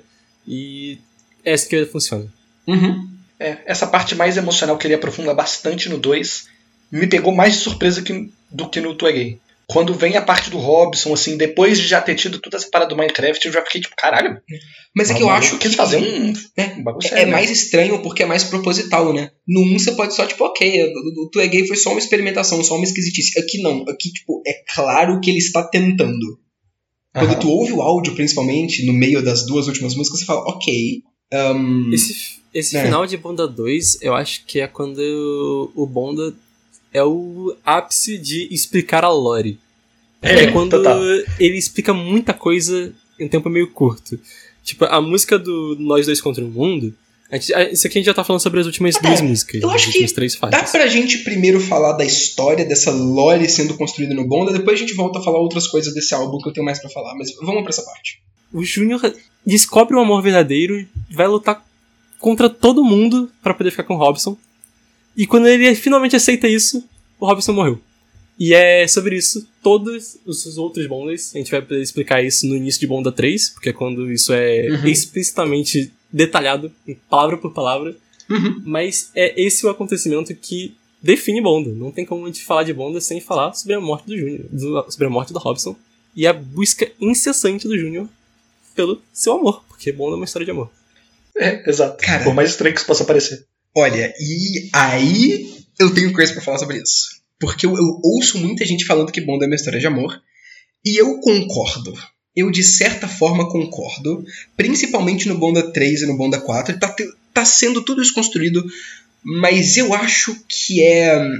Eu não tenho esse sentimento. Pelo menos. Talvez é mais porque eu. Caralho. eu, eu por mais que eu goste da história do Robson, eu gosto muito mais da parte episódica, da parte músicas aleatórias da parte, tipo, outros universos até que, tipo, vão se completando, mas que estão lá isolados do que é dessa parte, eu acabo achando legal isso, mas eu acho isso mais interessante como a forma que ele decidiu justificar as músicas e amarrar as coisas e dar um- uma coesão temática pro álbum do que como o que, que ele tá querendo dizer com essa parte em si, com a parte do romance dos dois e tudo mais. Eu acho que isso é mais assim, ele colocando, não, eu quero falar sobre isso daqui. E aí, pra exemplificar isso, eu quero falar de outra coisa, Pedro. Eu acho que você já sabe qual é essa outra coisa, porque é uma coisa que eu te recomendei e que você assistiu. Ah, Só falando aqui, rapi- só falando aqui rapidinho antes, é, eu acho que a parte da lore do Júnior e do Robson também elas são mais o núcleo, porque elas conversam muito mais com a gente. Porque, independente do que está acontecendo ali na tela, a gente sabe que no fundo aquilo tem um objetivo. Uhum. Aquilo, ele tem que encontrar alguém, ele tem que fazer alguma coisa. Por isso que o final de Bonda 3 é tão forte. Porque no É. final de Bonda 3 é uma jornada, a gente tá acompanhando uma jornada. No final do Bonda 3 aquela jornada chegou no final. E depois a gente descobre que vai ter mais coisa. No Bonda Sim. 4. E eu entendo o que, que o Victor tá falando de, do- de separar né, os episódicos dessa parte do Robson e do Júnior. Mas eu acho engraçado que já no começo do Bonda 3, ele subverte o que foi o Bonda 1. Porque a parada deixa de ser só sobre os episódicos e a parte do Robson e do Júnior passa a ser o fio condutor da trama, pô, desde o começo. Ele faz um retcon gigantesco que é tudo sobre Uhum. eles desde o princípio. Mas não, é, eu gosto Então- mais dessa parte como uma justificativa pra tudo existir e como um ponto que, que, coe- que, tipo, faz com que tudo fique coeso do que como a história do Robson e do Júnior per se, entendeu? É isso que eu Justo, quero mas é dizer. porque aí acaba que, por conta dela ser tão principal, quando você fala a história de Bonda, você tá falando a história dos dois. Quando você fala, ah, gosto de Bonda, você tá falando do Júnior e do Robson. É a parte maior. Eu entendo as pessoas falarem isso e eu, de certa forma, concordo. Mas é que eu, eu. Pô, tu sabe que eu vou muito mais pelo lado temático das coisas do que pelo lado narrativo? É Então verdade, é eu, verdade. eu acabo analisando mais o Júnior e o Robson como uma outra parte do- do- dos temas principais de Bonda. E eu acho que o Bonda tá falando de muitas coisas. E são muitas coisas. Eu já, eu- a gente vai acabar repetindo isso muitas vezes. São muitas coisas que exemplificam muito bem a juventude contemporânea na internet. E eu acho que essa compreensão tão grande do que, que é é- essa juventude, do que, que ela representa, tendo em vista o contexto que a gente está agora, é a maior força do Bonda para mim, facilmente. E para explicar por que isso é tão bom para mim, aí sim eu quero falar de outra coisa que eu acho que eu, né, o Pedro já sabe do que eu tô falando, porque eu já recomendei para ele. Sei exatamente. Exato. Meteorango Kid, herói intergaláctico. Cara, isso vai ser muito aleatório, essa interseção os Não, desculpa, eu acho que a gente não te falou disso, você não assistiu esse filme, mas não tem problema. Você. Eu não tenho a menor ideia que isso seja. Cara, vamos lá. Ah, velho. Coisa de cinéfilo. Coisa de cinéfilo, exatamente. é- é- tudo bem. Vamos lá. Anos 60. ahn, movimento tropicalista. É, ditadura militar acontecendo. Começando. ahn, uma parte do, do cinema brasileiro indo pro lado do cinema marginal. Muitas coisas estão acontecendo. Essa, foi uma virada, essa foi uma virada de tom grotesca. Exato, exato. Todo vídeo ensaio tem que ter aquele momento. Porra, do nada vamos falar de cinema antigo, foda-se, da origem Estamos, estamos no momento do vídeo do H-Bomber Guy que a gente vai acabar com a carreira de alguém agora. exatamente, exatamente, exatamente. Mas assim, É o fanservice do Vitor. exatamente, exatamente. Eu tinha que colocar isso, vocês me desculpem. Ó, é, a regra é clara. Ou eu vou falar de Pathologic, ou eu vou falar de alguma outra coisa absurda que só eu vou entender e vai ser legal. É, todo podcast tem que ter alguma dessas duas coisas. Infelizmente não consegui relacionar Pathologic com Bonda, mas vamos lá. Fez os dois em um minuto só agora. Sim. Mas de qualquer forma, ahn, nesse contexto político do Brasil, estavam surgindo ah, esse tipo de, de movimento, tropicalismo, ah, cinema marginal, hum, filmes sendo produzidos, filmes que estavam tentando. É, filmes e obras de arte no geral, mas eu estou focando em filmes porque é mais a minha área, que estavam tentando é, fazer uma afronta ao status quo daquele momento, não só contestar ele e criticar ele, como algumas músicas famosas fizeram e tudo mais, mas algumas que tentavam entender ele e encapsular o que, que aquilo significava. Dentre essas obras e dentre esses filmes, eu acho que tem um que hum, fala muito bem disso, que é o filme que a gente está mencionando aqui, que vai ser o meu maior exemplo para exemplificar o que, que ele fez. E eu quero pegar ele de exemplo, porque é um filme que está na lista de 100 melhores filmes brasileiros pela Ancine, tem muitas críticas e muita gente falando sobre ele. E eu quero, tipo, pegar um filme desses que, na época, quando ele lançou, muita gente gostou em questão de críticos e tal, mas muita gente achou ele completamente idiota. E eu acho que as reações dele na época e o que, que ele está tentando fazer é muito próximo do Bonda. Então, pegar um exemplo dos anos 60 de algo que é próximo do Bonda para poder mostrar por que, que o Bonda é interessante agora. É, e, e eu preciso de pegar esse exemplo, porque não tem material feito sobre o Bonda de uma maneira mais complexa, igual tem feito sobre esse filme. É a estratégia que eu consegui aqui para poder mostrar para vocês por que eu acho esse, o que, que o Bonda tá fazendo tão foda. Ah, Pedro, você pode falar o que, que é rapidamente Meteorango Kid Herói Intergaláctico? Eu tô curioso, tô curioso. Você acabou comigo. pô. Meteorango Kid, herói intergaláctico, é a história sobre um maluco, um estudante universitário, que quer se tornar um cineasta. O nome dele é Lula. E o bagulho é que. Ah, e assim, isso é completamente coincidência, tá, gente? É, é coincidência, é, não tem 60. nada a ver com o Lula. Não tem nada a ver com o. Lula. Mas o, o filme é uma maluquice do caralho. pô. É ele vivendo e o filme meio que vai se, se mesclando entre partes da vida dele de verdade e devaneios que ele tem e histórias de filme que ele, que ele tem, tipo, ideias para filmes que ele tem. E vai tudo meio que se misturando de uma maneira mega irreverente. Então você vê ele conversando com os amigos dele num quarto qualquer, e ele começa a dar umas loucas lá, e aí depois ele fica conversando com a, com a família dele num jantar. E ele fica fantasiando como seria se ele tivesse a coragem. calma aí, calma aí, calma aí, calma aí, calma aí, eu vou falar essa cena de uma maneira mais interessante. Tudo bem, tudo bem. Ele tá completamente entediado num jantar com a família dele. E aí ele, ele tilta naquele momento que ele tá tão entediado que ele puxa um, um baseado e oferece maconha pro, pro pai dele do nada, só pra poder chocar a visita. E o pai dele fica puto e manda ele subir. E aí ele sobe, e aí ele vai pra frente do espelho do quarto dele, ele começa a girar num, num efeito cartunesco e aparece vestido de Batman. Ele chama um amigo dele que do nada aparece vestido de, de, de Robin pra ajudar ele. O amigo dele manda ele tomar no cu e ele fala que o Robin é inútil. E ele desce e ele começa a sentar a porrada na família dele e falar que ele é o Batman. é isso. Sacou? É isso o filme. Esse é o tipo de filme. Esse é o Exato. tipo de filme. Cara, sem contexto, isso foi uma das maiores loucuras que eu já, que eu já ouvi. mano. Não entender absolutamente nada. Velho, é isso, o filme é isso inteiro, assim. E tem umas paradas mega nada a ver, tipo, aqueles. aqueles. Aquelas telas de título, assim, aqueles letreiros que costumavam ter em filme antigamente, tipo, Uhum. enquanto isso e muda. Nesse filme tem umas paradas, tipo, 4 mais 5 é igual a 11. E, e muda de cena, tá ligado? E você fica tipo, que porra. O que, que acontecendo? Tem, tem toda uma sessão dele imaginando como seria foda ele ser o ator principal de um filme do Tarzan e é só uma paródia de Tarzan que é só muito escrota. Tem. Cara, é uma maluquice. O, o filme começa com ele crucificado, fantasia, tipo, vestido de Jesus crucificado, e aí depois é ele ainda vestido de Jesus chegando como se fosse numa estreia de cinema, como se fosse um ator foda. E aí tem duas é, é, mulheres que estão acompanhando ele, elas do nada viram pra câmera e começam a fazer, tipo, propaganda de shampoo Johnson Johnson mostrando o cabelo dele. É, é loucura completa. E, e essa loucura completa é feita muito na forma de sketches, né?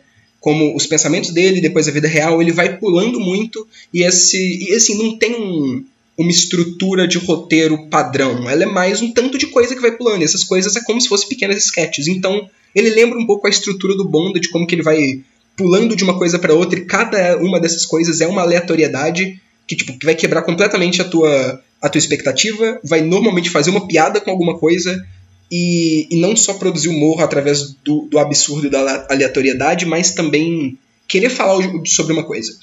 E esse filme, no final das contas, ele quer muito falar sobre a juventude da época que ele foi feito. É, é completamente sobre isso. Sim, e muito na linguagem daquela juventude, né? Muito naquele movimento de contracultura dos anos 60.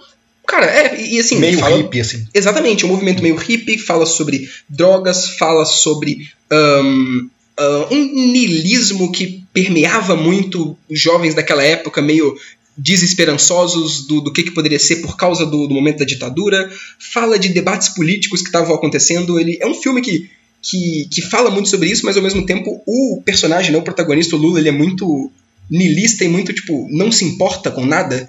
Então tem muita gente querendo fazer muita coisa, mas ele só tá tacando o foda-se pra, pra tudo igualmente. Isso revela um pouco da. da de como que os, jo- os jovens se sentiam meio que naquele momento. E é engraçado porque ele não é um personagem legal. Isso me, Não, ele é muito escroto. Bonda. Ele é muito escroto. Ele não. Tipo, ele é um herói intergaláctico, mas ele não é um herói de verdade. Ele é um merda. Não tá também, tipo, falando, ah, olha como esses jovens são coitadinhos por causa dessa geração. Não, tá falando do contexto dela, mas também tá falando como que eles podem ser uns bosta. E ele é um bosta. Ele é um. Ele é- nossa, ele assedia gente no ônibus. Tem uma cena inteira que ele ele assediando gente no ônibus. Sim.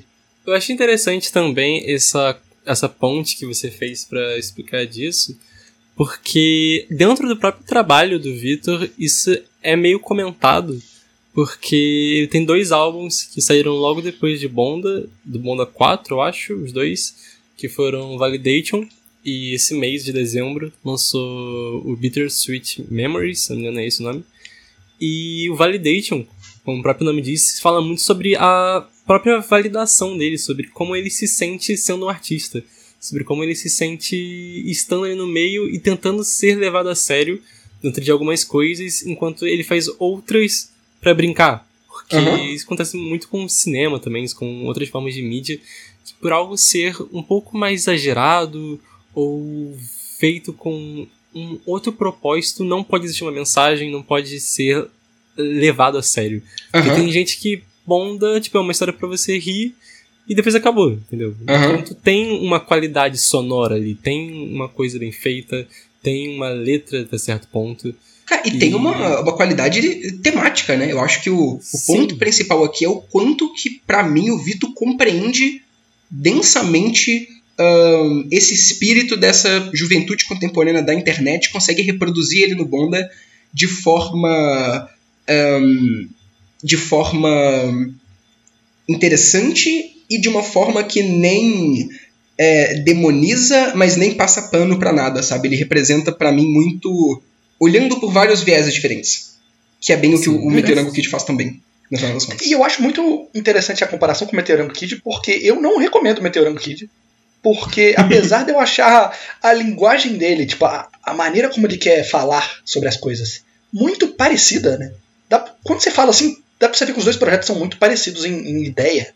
Aham. Mas sobre o que, que eles estão falando e a maneira como eles estão falando é tão específica pro público-alvo deles Aham. que é bizarro. Eu não acho que uma pessoa que gosta de Bonda e vai assistir Meteoric Kid ela vai achar Não vai, legal, tá não vai, porque é uma coisa que vai que se, se relaciona somente com a juventude dos anos 60 naquela época. É um tanto de Aham. referência que tu não vai pegar, é um tanto de coisa que você não vai entender. Tem cenas in- interessantes e tudo mais, mas no geral é, né, não vai ressoar com você igual o Bonda ressoa. Eu acho interessante falar desse filme só pra mostrar como que os dois são próximos e, e como que o, o Meteorango Kid ele foi muito. Né, quando ele lançou, muito questionado e muita gente não gostou e achou estranho, bem o que, que o Snow falou, de, de né, ter achado idiota simplesmente, mas como que, né, muito tempo depois, agora ele tá entre os 100 melhores filmes brasileiros, de acordo com a Ancine. Então, né, existe muito esse tipo de, de repulsa a essas coisas que estão tentando fazer alguma coisa com humor, e com besterol e com é, absurdismo, de certa forma. É um pouco Só que- sobre a arte falando sobre a arte ser aceita, Também, basicamente. Completamente.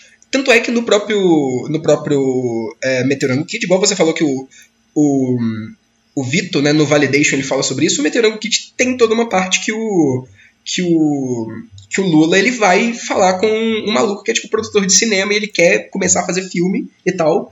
E aí o, ele tem tipo ideias dele, mas o, o produtor só tá, só tá interessado nele porque tipo, o pai dele é rico e pode financiar ele, e também porque é, Ele dá umas é- dicas pra ele, É, né? ele dá tipo umas dicas e é só ele falando do- de um padrão muito ahn, é, massificado do que, que ele acha que tem que ser o cinema e tipo tudo que ele fala meio que tá sendo quebrado pelo próprio Meteorango Kid. Então ele tá muito falando sobre é, como que é difícil também fazer esse cinema. E dá pra gente ver isso. Porra, até a parte de, de problemas de produção, eu acho que eles têm muito em comum. Porque, né, a gente já falou que o próprio primeiro Bond, ele tem várias... Tipo, a produção dele não é tão boa, tem vários problemas, várias coisas. E o Meteorango Kid também é assim, né? Ele tem um tanto de coisa que... Porra, a- o áudio desse, desse filme é bizarro. É, ele é né, igual todo filme da época, é dublado depois, só que, sei lá, deve ter alguns atores que eles só não conseguiram pra dublar depois, então tem gente, tem um momento que, tipo, é só gente falando e não sai som nenhum da boca da pessoa.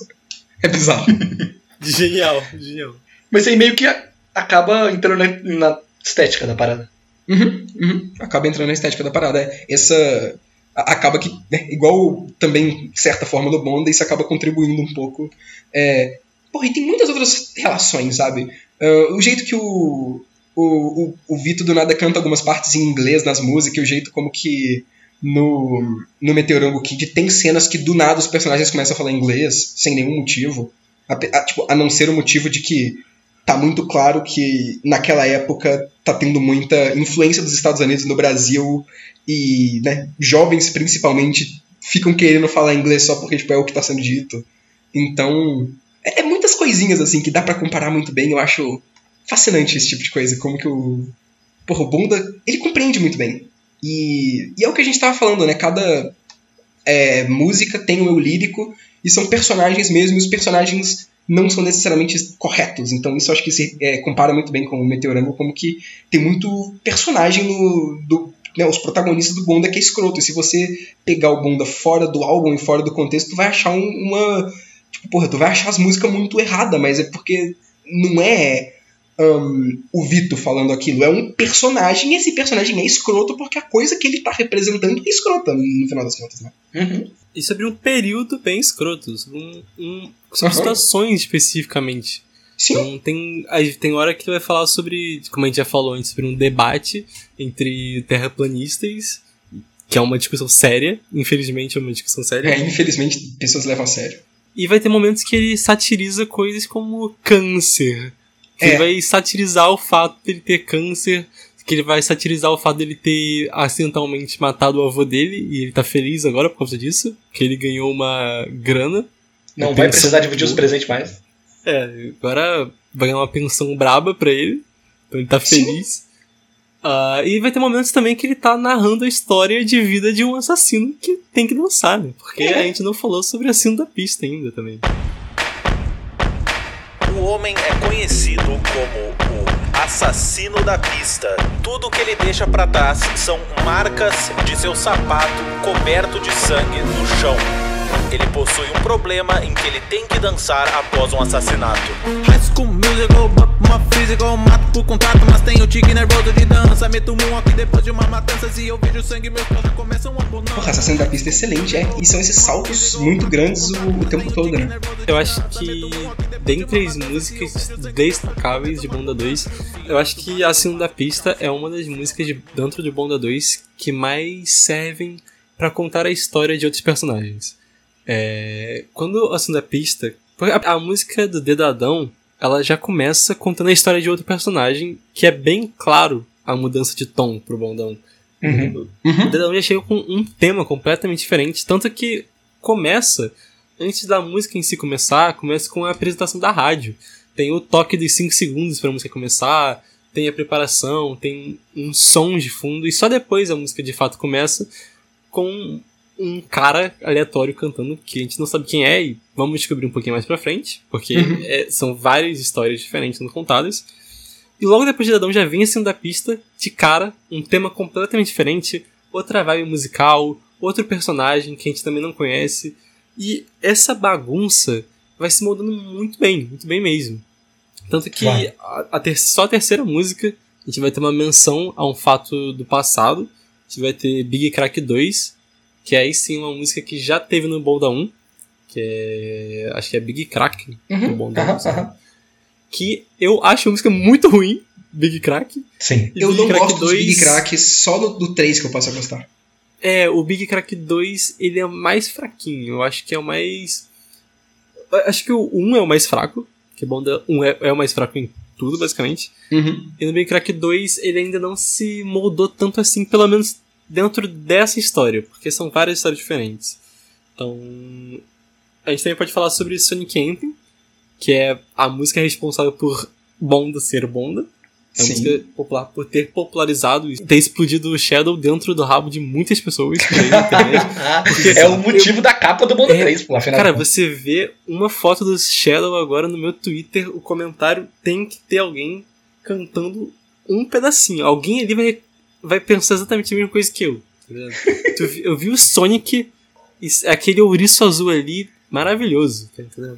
Tem uma malícia diferente no Sonic. tá ligado? Tem, cara. Nossa senhora. Porra. Mas é, o. O, o, o Bonda 2, ele já. Porra, ele é muito mais consolidado no que, que ele vai ser, né? Ele já coloca mais esse tema de, de fato, do que tu falou, né? De serem personagens. Esses personagens agora eles têm mais personalidade. Cada música tem um personagem diferente e você entende mais a música e aquela série, né? Caso tenha mais músicas, quando você passa a entender é, melhor o personagem. E nesse álbum aqui que nasce o conceito das séries, né? Porque a gente tá falando de séries e tal, Sim. mas é aqui que aparece essa parada. Sim, E, né, tipo, quando o Vitor falou isso, eu acho que foi a coisa central que me fez. que me deu vontade de escutar Bonda, assim. Que é os quatro álbuns são sequências de um álbum. Então, não é que nem álbuns normais que as músicas vão vir e às vezes podem ter até referências, coisas do tipo. Mas assim, no Bonda, é uma história que continua. Então, o cara da música do, do Big Crack, ele volta de novo pra fumar mais crack depois, pô, porque isso que é a vida dele. Eu acho, eu acho que o 3 deixa isso explicitamente claro, Aham. porque até o Bonda 2 a gente não tem muitas sequências. É. Tem tipo. Aham. Tem sequência pela virgindade lá no primeiro. E aqui a gente só tem o Big Crack 2. E eu acho que é daí que vem o grande coisa principal do final. Que o final também. O final de Bunda 2 também traz. Que. Traz de volta o Robson, traz de volta o Júnior. Que já tava no início e no fim de Bunda 1. E volta no final de Bunda 2 pra mostrar que esses personagens são importantes.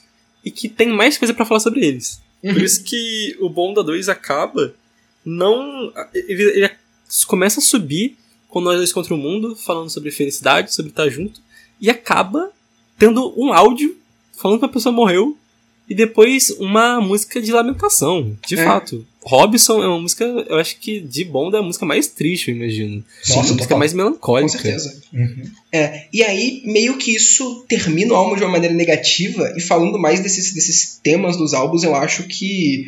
ahn, esse. Porra. Não exatamente um pessimismo, né? Um pessimismo mais nessa parte, mais essa, esse struggle, né? Tipo, essa, essa luta é, constante que vai ser pra você hum, ou se aceitar ou ser aceito. Eu acho que é um tema muito presente em todos os álbuns do Bonda, em diversas séries. Acho que, porra, o começa com o Dedadão, que é o cara não conseguindo é, conceber que ele pode gostar de, de levar dedada quando ele foi fazer o exame de próstata. Tem o Robson agora aceitando finalmente que ele, que ele gosta do Júnior. Tem. hum, porra, tem, tem muita música que, que, que fala disso. Tem o próprio Condomínio Life, né?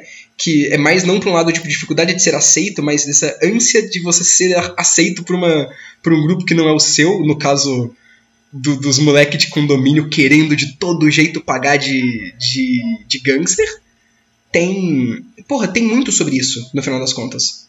É porque o Bonda também é uma história. A gente pode falar sobre uma história de amor, mas também é uma história sobre histórias. Que você nunca viveu aquilo, mas é um personagem extremamente estereotipado, extremamente reduzido e muito divertido. Tipo, Exato. Condominium Life é sobre esse cara que ele vive no condomínio dele, que ele vive numa bolha ali de, é, de alta burguesia Uhum. que querem pagar de pessoas descoladas, porque se não tiverem o dinheiro que a outra pessoa está devendo, o maior problema da vida deles é que eles não vão conseguir pagar o cursinho particular de francês. E, e, cara, o que você falou de identificação, Pedro, que você conhece o, o Johnson é gay, eu conheço o John Condomínio Life. Eu conheço ah, pessoas da minha família que são exatamente assim. Que, cara, que, que é, é inacreditável. Literalmente moram em condomínio e que querem muito, muito, muito pagar de, de gangster, de, de tal. Porra, é, é um arquétipo da internet que já foi muito parodiado, mas é, é muito interessante o jeito que é colocado aqui. E o, o- como que ele é. Esse, esse tipo de arquétipo é, parodiado é colocado em, em diversas formas diferentes, em diversos álbuns diferentes ao longo do Bonda, né? Isso é algo que ele faz muito. Né? Não só nessa parte que eu falei da, da dessa tipo, dificuldade para ser aceito ou para se aceitar, mas ainda tem, tem esse outro tema também de de muitas vezes muitas vezes é, criminalidade em muitos dos, dos álbuns também tipo Todiaka na rua tipo o próprio assassino da pista hum, tipo o a- antes né tinha o não erra o tiro de Nine no, no primeiro Ué, álbum Não Erra- isso sem Não, falar acho que ele é desse, não. álbuns mais pra frente oi Ele é desse? O Não é o Tiro de Nine é desse, pô. é desse É ah, perdão Dica então- na rua, Dica na rua. É, É, o exato. Todiaka na rua, não é o tiro de Nine. Todos esses falam muito sobre, sobre crime Tanto também. que tem a porra de uma pistola 9mm na capa. Tipo, é metade da capa é a porra Exatamente, exatamente. E eu acho que, e, e, tipo, no geral, homossexualidade é muito presente. Você tem mais que uns três histórias paralelas diferentes dentro do Bonda que no final culminam em pessoas se descobrindo gays e vivendo é, é, romances gays a partir disso, né? Sim. É algo que é muito, muito, muito feito. Em Bonda, a gente tem três pilares, né? Uhum. Crime, a homossexualidade e a morte, porque as pessoas têm que morrer também. Muita É verdade. gente morre, muita gente morre. As histórias, as histórias têm que acabar dessas formas, especificamente. Sim. Às vezes todas, às vezes tem todas. Porra, Às às vezes vezes tem todas. tem todas. Às vezes você é, é preso e, e depois de ser preso você sai da prisão pro teu sobrinho ou pro seu neto, na verdade, te matar enquanto você tá fantasiado de Papai Noel, pô, na mesma música. Spoiler, spoiler. Spoiler verdade. minutos. Muito bom, muito bom. Mas beleza, tudo isso dito, vamos para o melhor álbum de todos. Que é a o Bonda gente 3. não vai falar sobre o 4 ainda, cara. É, que isso, vamos ver então, vamos ver, porque o Bonda 3 é muito forte. O Bonda 3 é muito bravo. Porra, ele chega, ele chega pesado, né? Ele chega mandando aquele. Pulando de portal em porta, buscando algo que importa. Meus olhos seguem fechados, eu abro a vista é torta. Montanhas dentro de lagos, lagos com forma de corda. Cordas que verão entranhas, mil naturezas das mortas. Eu me sinto bem. Começa com a chegada do nosso senhor Michael Jackson. De cara. Bonda 3 começa com um choro. A gente começa Bonda 3 com o Júnior chorando. É só uma tela preta com o X de Evangelho no cantinho ali, no centro da tela, chorando muito. E ele tá falando que ele tá chorando por causa da morte do homem que ele gostava. E aí que a gente descobre o verdadeiro protagonista de Bonda. Porque até agora a Cara, gente não sabia ele é que o um protagonista, ele é o protagonista. E, hum, Pô, eu acho foda como que esse álbum já vem com uma coesão visual muito ma- é, mais bem consolidada também, né? Tipo, ele é todo Total. temático de Evangelion, principalmente quando ele vai falar sobre a história do, do Robson e como que isso já causa identificação no público dele, que muita gente, né, gente, adolescente na internet, ou jovens na internet de forma geral, assiste anime, e aí você já vai relacionar a parte de caralho, que merda, o cara que eu gostava morreu com o Shinji sendo um fudido depressivo, né? Então, A capa é Evangelion, protagonista protagonista de Evangelion chorando e gritando. aham. E é, é, é só isso mesmo. é uma identificação muito imediata. E logo no início a gente tem o Michael Jackson chegando, pra, que o Pedro tava falando. O Michael Jackson chega pra interferir, conversando com o Júnior, que ele tem uma forma de trazer o Michael Jackson, o Robson de volta, que é subindo as escadarias para o céu. Ele tem que subir, entrar no céu pra poder de algum jeito trazer o Robson de volta, que ele ainda não sabe como vai ser. É, eu acho que ele já cita que vai ter um portal pra outros lugares, mas É, faz várias dimensões, e o Robinson tá dentro de uma delas. E aí quando ele toca, estoura e começa uma música muito boa. Cara, Esses mundos juntos, Robson. Através do tempo e do espaço, quebrando barreiras, é isso que eu faço. Fiz impossível pra te dar na demônio safado, te no céu ou no meio do nada. Essa porra sincera te levo pra casa. Através do tempo e do espaço, quebrando barreiras, é isso que eu faço. Fiz impossível pra te dar na massa. Isso que eu faço pro meu namorado. Isso que eu faço pra quem é meu macho. Mato diabo, demônio E daqui pra frente não tem. É um foguete sem ré. porra, puta que pariu, cara. Quebrando barreiras é tão bom, cara. Que início de álbum foda. E. Cara, eu queria dizer, o que, que vocês acharam quando vocês estavam ouvindo essa parte? Porque, cara, esse foi o primeiro álbum que eu vi no lançamento e foi um bagulho tão inacreditável. Eu acho que esse álbum é o que foi a melhor experiência que eu vi ao vivo. Por mais que eu gosto mais do 4, a primeira assistida do 3 foi a mais foda de todas. Foi tipo a melhor experiência que eu tive com banda foi ver o 3 no lançamento dele. Foi inacreditável. Eu quero saber como é que foi a experiência de vocês vendo esse início. A minha experiência no lançamento. Eu lembro que eu- a primeira vez que eu fui escutar, eu tava saindo de casa. Então, eu. Deu, deu a estreia, eu comecei a escutar. E aí eu tive que sair de bicicleta. Acho que, acho que já era umas 8 horas da noite. Eu tava Pô. andando longe pra caramba. E aí a minha experiência tava meio ruim, daí eu pausei pra poder escutar de novo quando estivesse em casa. E aí quando eu cheguei, aí o chat já tinha passado, a transmissão já tinha passado, mas eu voltei pro início, fui lendo mais ou menos o que o chat tava falando, e eu achei muito bom. Eu achei Bonda 3. Não. Acho que não sei se clicou de cara o início, mas o final sem dúvidas. Porque o final de Bonda 3 é não só minha parte favorita de Bonda, imagino, como uma das minhas músicas favoritas. Eu gosto muito de Bravo. Nothing From 2. Uma Bravo. música que, pra mim, pelo menos no contexto que eu tô vivendo, na situação, pra mim é uma música que eu gosto de verdade. Uma música que tá no meu coração aqui dentro.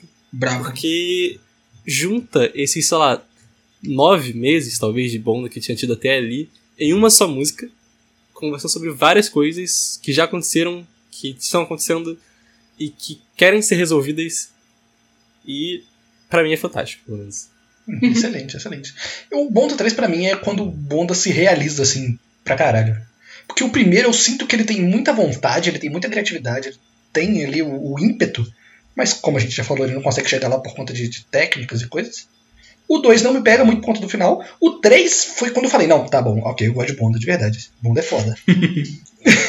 Com meus amigos foram. Foi basicamente a mesma experiência. É que o, o final de Bonda 3, ele traz tanta coisa, eu acho. Ele fala sobre tanta coisa que eu acho que quando você para e percebe que aquela experiência que você estava tendo com músicas zoeiras era uma coisa que, pelo menos pra mim, como eu tava. Fiquei muito tempo pra ver cada música, porque hoje em dia você escuta todas em sequência tranquilamente, não tem problema nenhum. Mas como pra mim, eu fiquei muito tempo consumindo cada álbum individualmente, é, porque não existiam outras coisas. Pra mim, quando terminou a Bonda 3, foi a conclusão de. Foi a conclusão dos Vingadores, tá entendendo? Foi a conclusão Aham, de exato. 10 anos de filme em um só. Que eu fiquei tipo, caraca, isso aqui é uma coisa a mais. Isso aqui acabou aqui, lendário, não vai ter mais nada, acabou, fim, muito bom. Que momento, né? Foi, foi um momento pra estar vivo, cara. Foi um momento pra estar vivo. É, cara, e assim, falando logo nesse, desse início também, como eu gosto desse conceito e dessa ideia de que, ok, é, tem essa relação das músicas que eu não sei se havia sido proposital desde o início ou não, mas ela existe, que é que cada música é, tem um eu lírico muito bem estabelecido, com personalidade, né? Cada música é, tem um personagem totalmente. principal. E aí, tipo, porra, vamos usar isso a nosso favor. E se isso for uma coisa importante pra história que tá acontecendo, né? E se a gente fizer com que essa, essa, essas realidades que o, que o é, Júnior tá passando pra encontrar o Robson, é, cada uma delas é uma vida que ele tá vivendo. E cada vida que ele tá vivendo é uma música diferente. Cara, que ideia boa. Eu acho que, porra, isso é, é muito da hora. Eu acho que isso fica muito bem explicado quando a gente vai assistir, tipo. É, quando você escuta o Big Crack Trinity, por exemplo, que é uma temática completamente diferente do que veio antes. E a música seguinte a essa, eu acho que é a seguinte, já é modo sexo. Modo sexo é a história de um garoto muito nerdzinho. Nerdola, ele, exato. É muito nerd, que quer ficar com uma garota. E aí depois que ele depois que ele finalmente consegue fazer sexo com ela, ela diz que na verdade ela gosta de uns homens mais nerds. Só que quando ele foi ficar com ela, ele se fingiu de um cara descolado. Ele se fingiu como uma pessoa que sai, uma pessoa que conversa com outras pessoas. E ela achou que ele era daquele jeito. E quando ele percebeu que ele tinha que voltar a ser o que ele era, eu acho que é quando brilha. Essa música, pra mim, é fantástica. Eu gosto muito dessa música. Eu gosto muito do personagem, né? Porque aqui o Júnior tá vivendo a vida do Caio, Aham. que é, o, que é esse cara. E é muito engraçado. Eu acho essa música muito engraçada. É muito essa música mesmo. é muito bem detalhadinha, bem casada. Tanto que ela tem uma sequência no Mono 4 também que eu acho muito boa. Porque o desenvolvimento do Caio é muito bom. O desenvolvimento Sim. é muito Sim. boa. É rápido, mas é bom. Sim, não, com certeza. É, é interessantíssimo como que a gente. A partir do momento que a gente entende isso, a gente acha. Pô, eu, eu pelo menos achei mais interessante muitas das outras músicas, tendo em vista que é meio que o Júnior passando por uma vida. Porque isso faz meio que com, com que essa, esses temas recorrentes de tipo. De, de luta, né? Desse struggle, dessa, dessa vontade muito grande de tentar ser aceito, de tentar é, é, se aceitar e de estar lutando pra pra- pra ter esse, esse lugar faça muito mais sentido, né? Porque todos os universos é o próprio Júnior, né? Que tá passando por esse momento. Então, é, esse contexto fica muito mais interessante. É, Cara, é, só pra parafrasear, é muito engraçado você estar falando sobre estar se aceitando, porque a música seguinte se chama Síndrome de Estou com o Dedo no Meu Bode. sim, E é que é muito continuação do boa. Dedadão, que é muito foda. que é o, o cara no processo de, de, de aceitar que ele gosta de tomar dedada. É muito engraçado porque ele aceita que ele gosta de tomar é, dedada do Dr. Douglas, mas ele ainda não consegue aceitar que talvez ele goste do Douglas e que ele seja gay. É muito, é muito engraçado como isso é gradual e é só no Bonda 4 que ele, que ele, que ele admite isso e, porra, é, é muito bom, sabe? É, é, Eu acho que. você entende o personagem, tu vê que, tipo, é um cara meio mais velho e que, tipo, ah, não, não gosta dessas coisas não e tal. É, é, é uma caracterização muito bem feita no final das contas, por mais que isso é uma música, é muito rápido. É, é muito bem pensado em questão da caracterização de cada personagem, de cada persona. Eu acho, eu acho que aqui é quando ele começa a aceitar que ele precisa de algum jeito de ter uma figura masculina na vida dele. Porque assim que a música começa, ele já começa. Ele começa perguntando sobre o Douglas, e aí a atendente fala que o Douglas não tá lá, que ele se mudou. E a primeira reação dele é. Jucimara, não. Jucimara. É minha próstata, Jucimara. Porque ele precisa do Douglas. O Douglas precisa da vida dele. Sim, E aí ele vai falando do Douglas e ao mesmo tempo ele vai falando que o Douglas é pra ele, o Douglas é especial pra Uhum. ele. uhum. Que ele tem que ter uma dedada, mas a dedada tem que ser do Douglas. Sim. É diferente. Mano, Sim. toda a série do Dedadão é tão perfeita. Eu a série adoro. do Dedadão toda- do toda. Dedadão é demais. E assim, é, é, É aquela parada bom. que a gente falou. Se as séries nasceram no Bonda 2, no Bonda 3, elas são aprofundadas, né? Histórias que já estavam acontecendo voltam e mostra a força das séries em Bonda, né? Eu acho que muitas das melhores músicas do Bonda 4 só são tão boas porque elas tiveram duas ou três partes nos outros álbuns. Não, sem dúvida, sem dúvida. É porque, como eu falei, parece que pra mim o Bonda 3 foi a grande conclusão, mas é porque eu tava assistindo na época e eu pensei que não ia ter mais nada. Então quando lançou o Bonda 4 um pouquinho depois, foi pra mim fantástico, porque foi a revisita a várias histórias que eu pensava já estarem concluídas. Mas como ele mesmo falou, ele tinha que voltar, ele tinha que terminar, ele tinha que dar um desfecho Uhum. é, agradável pra todas as coisas. Que aqui a gente sabe que tá caminhando pra algum lugar, mas é, foi a visita dele ali rápida, foi Aham. o que ele fez, que só vai realmente ser concluído no Mundo 4. Sim. Mas aqui já é satisfatória é- a altura. Eu acho interessante observar também não só a progressão, né, o aprimoramento em questão musical e em questão de storytelling do, do Bonda 3, mas também em questão da, da crítica, e da paródia e da parte do, do comentário que está sendo feito, né? Porque ele, ele continua parodiando algumas coisas que ele já tinha feito, né? Por exemplo, o Brasil Most Wanted, né? Que é a continuação do, do Gay, continuando a saga de, de, de, né, de zoar e de parodiar essa, essa persona desse cara sonegador de imposto é, é, maluco que acha que, que, que, que isso é o caminho que Jesus colocou pra ele. Mas ele tá, tá fazendo muito mais paródias de, de outros pontos que eu acho interessante, né? O próprio Daily Vlog colocando, é, falando muito sobre a produção de vídeos e como que é, é meio que opressivo o jeito que o algoritmo funciona, o jeito que você tem que ficar fazendo mais e mais e mais coisa e como que acaba é, ocorrendo, a, entre aspas, a corrupção e a queda de muitos, muitos youtubers indo para um caminho, caminho sem volta de, de, de produção de conteúdo duvidoso, eu acho muito interessante. Tem a própria modo sexo também. Eu adoro como que. é, é, ela já é, uma, é, já é uma, uma paródia interessante de um, de, uma, de um estilo de persona né, do, do cara nerd que acha que, que, que vai conseguir é, conquistar a, a pessoa que ele quer simplesmente se mudando completamente de acordo com o que supostamente é, é- é o que a- a- as mulheres querem na cabeça dele. E eu acho engraçadíssima a progressão disso, de quem esse cara vira no próximo Bonda, fica uma paródia melhor ainda É. no próximo. É muito bom, muito bom. Vamos chegar lá. Mas, pô, é muita coisa, muita coisa legal que esse Bonda tá fazendo, eu acho. Cara, tem muita música boa. Eu acho engraçado só que tem a música que eu acho menos bonda de todos os bonda. Sério? Qual? Que- Pega ladrão. Por quê? Porque ela não é na, tipo, ela não é engraçada necessariamente, ela não é emocionante necessariamente, ela parece só que o Vito quis fazer uma homenagem a Pulp Fiction. Ah, não, não. Não, Aí tu tá confundindo, pô. Não é, não é o Pega Ladrão, não, pô. Tu tá, tu tá confundindo. Ah, não? Não, Perdão. não. Você tá falando de. É, Baby Boys. Mas é, fala dela, fala dela, por favor. Cara, por que que essa música tá aí? Tipo, parece o tipo de coisa que ele faria na, na carreira sem ser MCVV. É Não? porque eu realmente eu não gosto muito dessa música. É, É, ela é bem estranha. Tanto pelo lugar que ela tá, tipo, no final do Bonda 3, quanto por ela realmente não, não, não fazer muita coisa, né? Tipo, não é igual um Fenda da Sunga que tá pegando o Bob Esponja, parodiando e falando coisa engraçada. Ele é só, tipo, meio que uma Uma meio homenagem solta, Pulp? Fiction fazendo uma versão brasileira. Sabe que música que ela me lembra?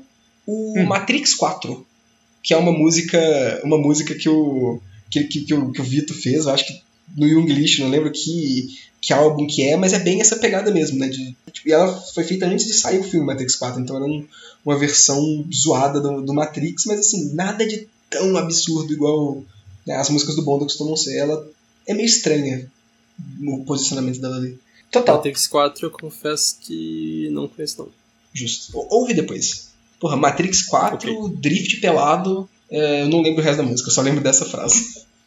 Eu acho que a gente pode então concluir o Bonda 3 falando sobre Sim. a música que, pelo menos pra gente, pelo menos quando a gente foi fazer a tier list, foi a música que a gente achou no consenso que é a melhor. A melhor música de Bonda e a que conclui tudo, a que junta todas as coisas em uma só, que é E no fim foram dois.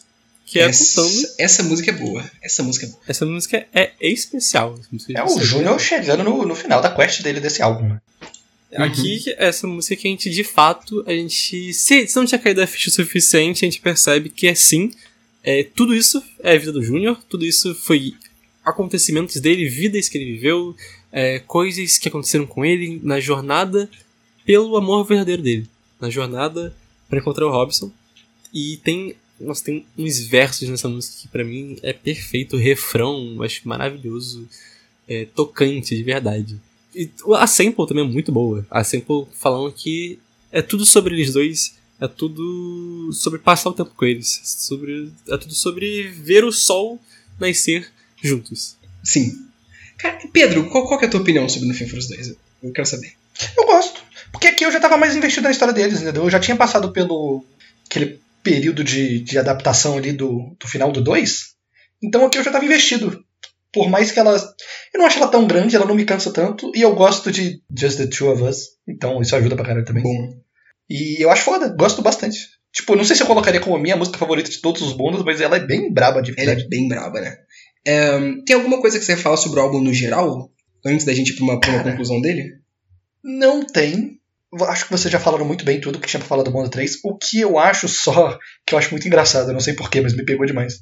É que no- na continuação do Assassino da Pista, que chama Eu Mando o Michael, o maluco manda o Michael e ele é, tipo, muito foda, ele é o Chuck Norris do rolê. E o Michael Jackson é o deus desse mundo, até onde a gente sabe. Então se Aham. ele manda o Michael, o maluco é quase um clérigo, pô. Ele tem intervenção divina do lado Ele é o paladino do Michael Jackson, né? Exatamente. Exato. eu, acho muito foda que o maluco que mata todo mundo é tipo o paladino clérigo do Michael Jackson. Porra, Mandando demais. Moonwalk, cara. Moonwalk. É. Mas eu só queria falar um pouco da, da experiência ao vivo que foi ver isso. Eu já falei que foi foda no início, mas eu acho que o momento mais foda de estar vendo ao vivo é o início de Shadow Forever.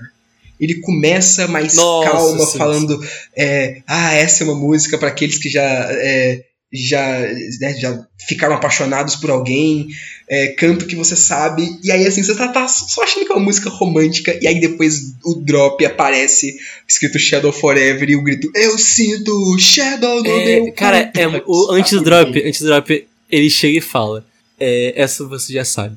Pode cantar comigo. Aham. E aí começa. porra, e, e na época, quando eu escutei isso pela primeira vez, não teve como.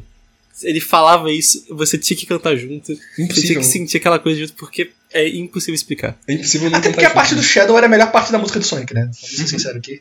Pô, muito foda a parte do Shadow. É muito bom, eu gosto bastante. Com certeza. Mas sobre No Fim Foram Dois, eu acho engraçado como que o, o último álbum termina de maneira muito, muito pessimista. E esse álbum termina de maneira muito, muito otimista. Sim, É um- é um final feliz. Então é, é, e é um contraponto muito grande entre o primeiro, entre o segundo e o terceiro, né? Tipo, muito, muito. O primeiro, né, foi.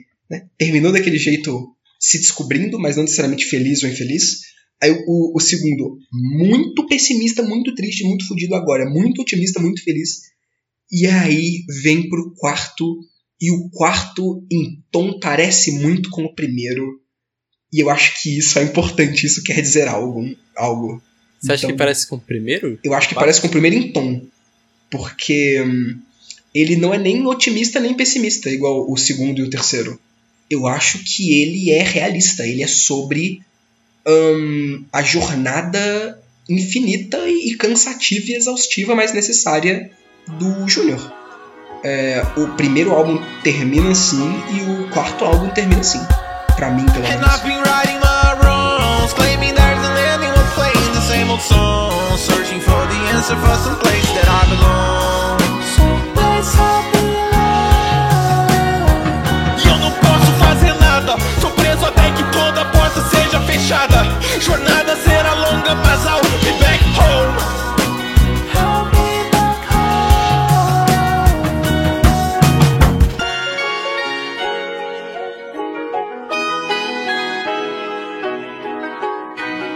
Beleza. Bonda 4. Pra vocês aí, o melhor álbum de todos. Pra mim, Tudo o bem, melhor. Respeito. Cara, pra mim também é o melhor.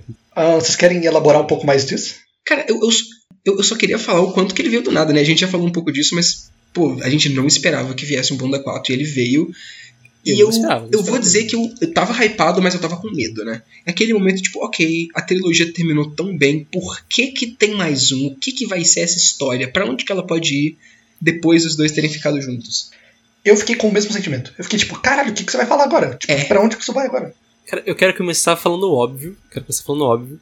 Monta 4, a qualidade das músicas é sem comparação com o resto. Não existe comparação com o resto da franquia. É uma maluquice. E dos clipes também. Pô, o clipe Sim, da, sim, sim. Da, da senhorinha lá, do capeta. Puta merda, que é, clipe foda. Exorcista da Família. Nossa, Uhum, muito foda. Uhum. É, todos eles são muito bem. Todos os clipes são muito bem feitos, é tudo muito bem animado. As letras são sem dúvida as melhores. Concordo. E também tem o fator, eu imagino, de reconhecimento já. Já como a gente falou com o Bonda 2 e o 3, a gente conhece todos esses personagens. E o grande twist de Bonda 4 é que o Michael Jackson fala pro Júnior que tudo que ele fez é, foi pra salvar o Robson. Só que nessa jornada pra salvar o Robson, ele acabou fazendo muita coisa errada. Ele fez muita bagunça, ele bagunçou completamente todos os universos que ele passava. Ele, ele deixava alguma coisa em aberto, ele dava um tiro em alguém, ele fazia alguma coisa errada. Uhum. E nesse ele tinha que se redimir. Ele tinha que voltar e fechar todos os portais que ele abriu. É. E quando E, eu pô, escutei isso, eu fiquei em é. choque. esse esse conceito dele tá voltando na tipo, a todas as músicas desse álbum, né, ou pelo menos a grande maioria, eu acho que todas mesmo, né, são finais de séries, né? Não tem nenhuma música 100% original desse, é sempre ele voltando em algum universo que ele já começou no Bonda 3, no 2 ou até no 1 e dando uma conclusão. Eu acho que esse conceito de dar conclusão é, para tudo é muito bom.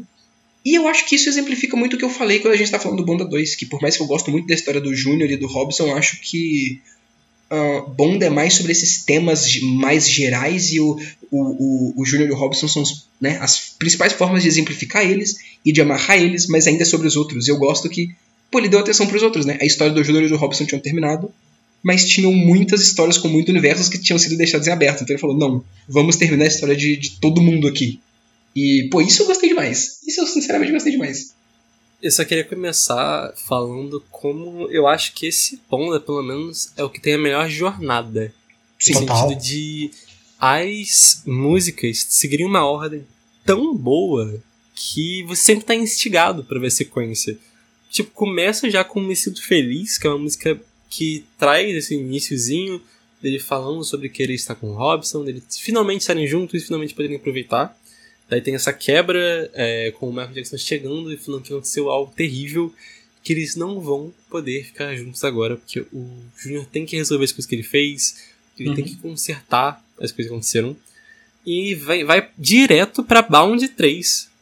E não existe Bound 1 e 2, que Bound 1 é o nome da música original, e Bound Cara, 2 é a música do Kanye. West. Vamos lá. Então por o Victor favor. chega pra trazer o Bound 3. Explique, explique isso pra gente de novo, por favor. Você que conhece um pouco mais do Kanye West, eu não conhecia quase nada. É muita música do Bonda, de todos os Bondas que faz referência de que pega sample de música do, do Kanye West, principalmente as músicas dessa saga do Robson e do Junior. A maioria delas são do, do Kanye West. Acho que a única que não é o, o do, do, do The Just the Two of Us, né? Então, porra, eu, eu quero entender isso. É, de onde que vem tanto essa essa referência e qual é que é do, do Bound 3, por que, que tem esse nome? Ah, eu não sei.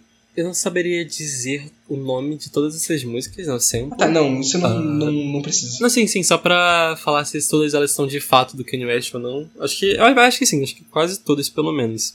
Falando sobre o Bound. É, Bound é uma música bem antiga, acho que de 1990, talvez, por aí. E aí o Kanye West fez uma sequência pra essa música que chama Bound 2. Não. Ele deu, uma, deu um rolê na época, porque ele não, não lembro se ele chegou a comprar os direitos da música. Ele pegou aquele som que fica falando tipo. Bound. E ele pega essa. ele sampleia basicamente essa música pra fazer a dele, que eu acho muito boa. Bound 2 é uma música muito boa. É, e Bound 3, eu acho que é uma das músicas de Bonda que tem mais clipe, talvez sem ser, sem ser a última de Bonda 4. É a que tem mais clipe. Hum. Que de fato o Vitor vai lá e se grava com um fundo verde. E é engraçado que ele coloca Bound 3 porque o Kanye West fez o Bound e o Bound 2, né? Como se a dele fosse a continuação da do Kanye West. Não. Não, a Bound é original de 1990, daí o Kanye West cria Ah, a Bound 2. Justo, daí ele justo. chegou e criou a Bound 3, que é a sequência da sequência. Aham, sim, exatamente. E eu acho muito boa. É tudo. É tudo extremamente copia e cola do Kanye West essa música. É, os cavalos correndo pela planície, é, ele andando de bicicleta. Inclusive, ele tá andando de bicicleta sozinho, procurando o Robson. Aham. Enquanto na música do Kanye West, ele tá andando de moto com a Kim Kardashian na garupa, abraçado com ele. Procurando o Robson, não, né? É, indo embora do Robson, na verdade. Fazer o trabalho dele lá, porque ele deixou o Robson pra trás pra. Exato, Resolver exato, as merdas que ele exato. É, é, exatamente. Ah, e a gente pode falar, depois dessa música, uma das melhores de todas, que é Big Crack 4, que é muito boa.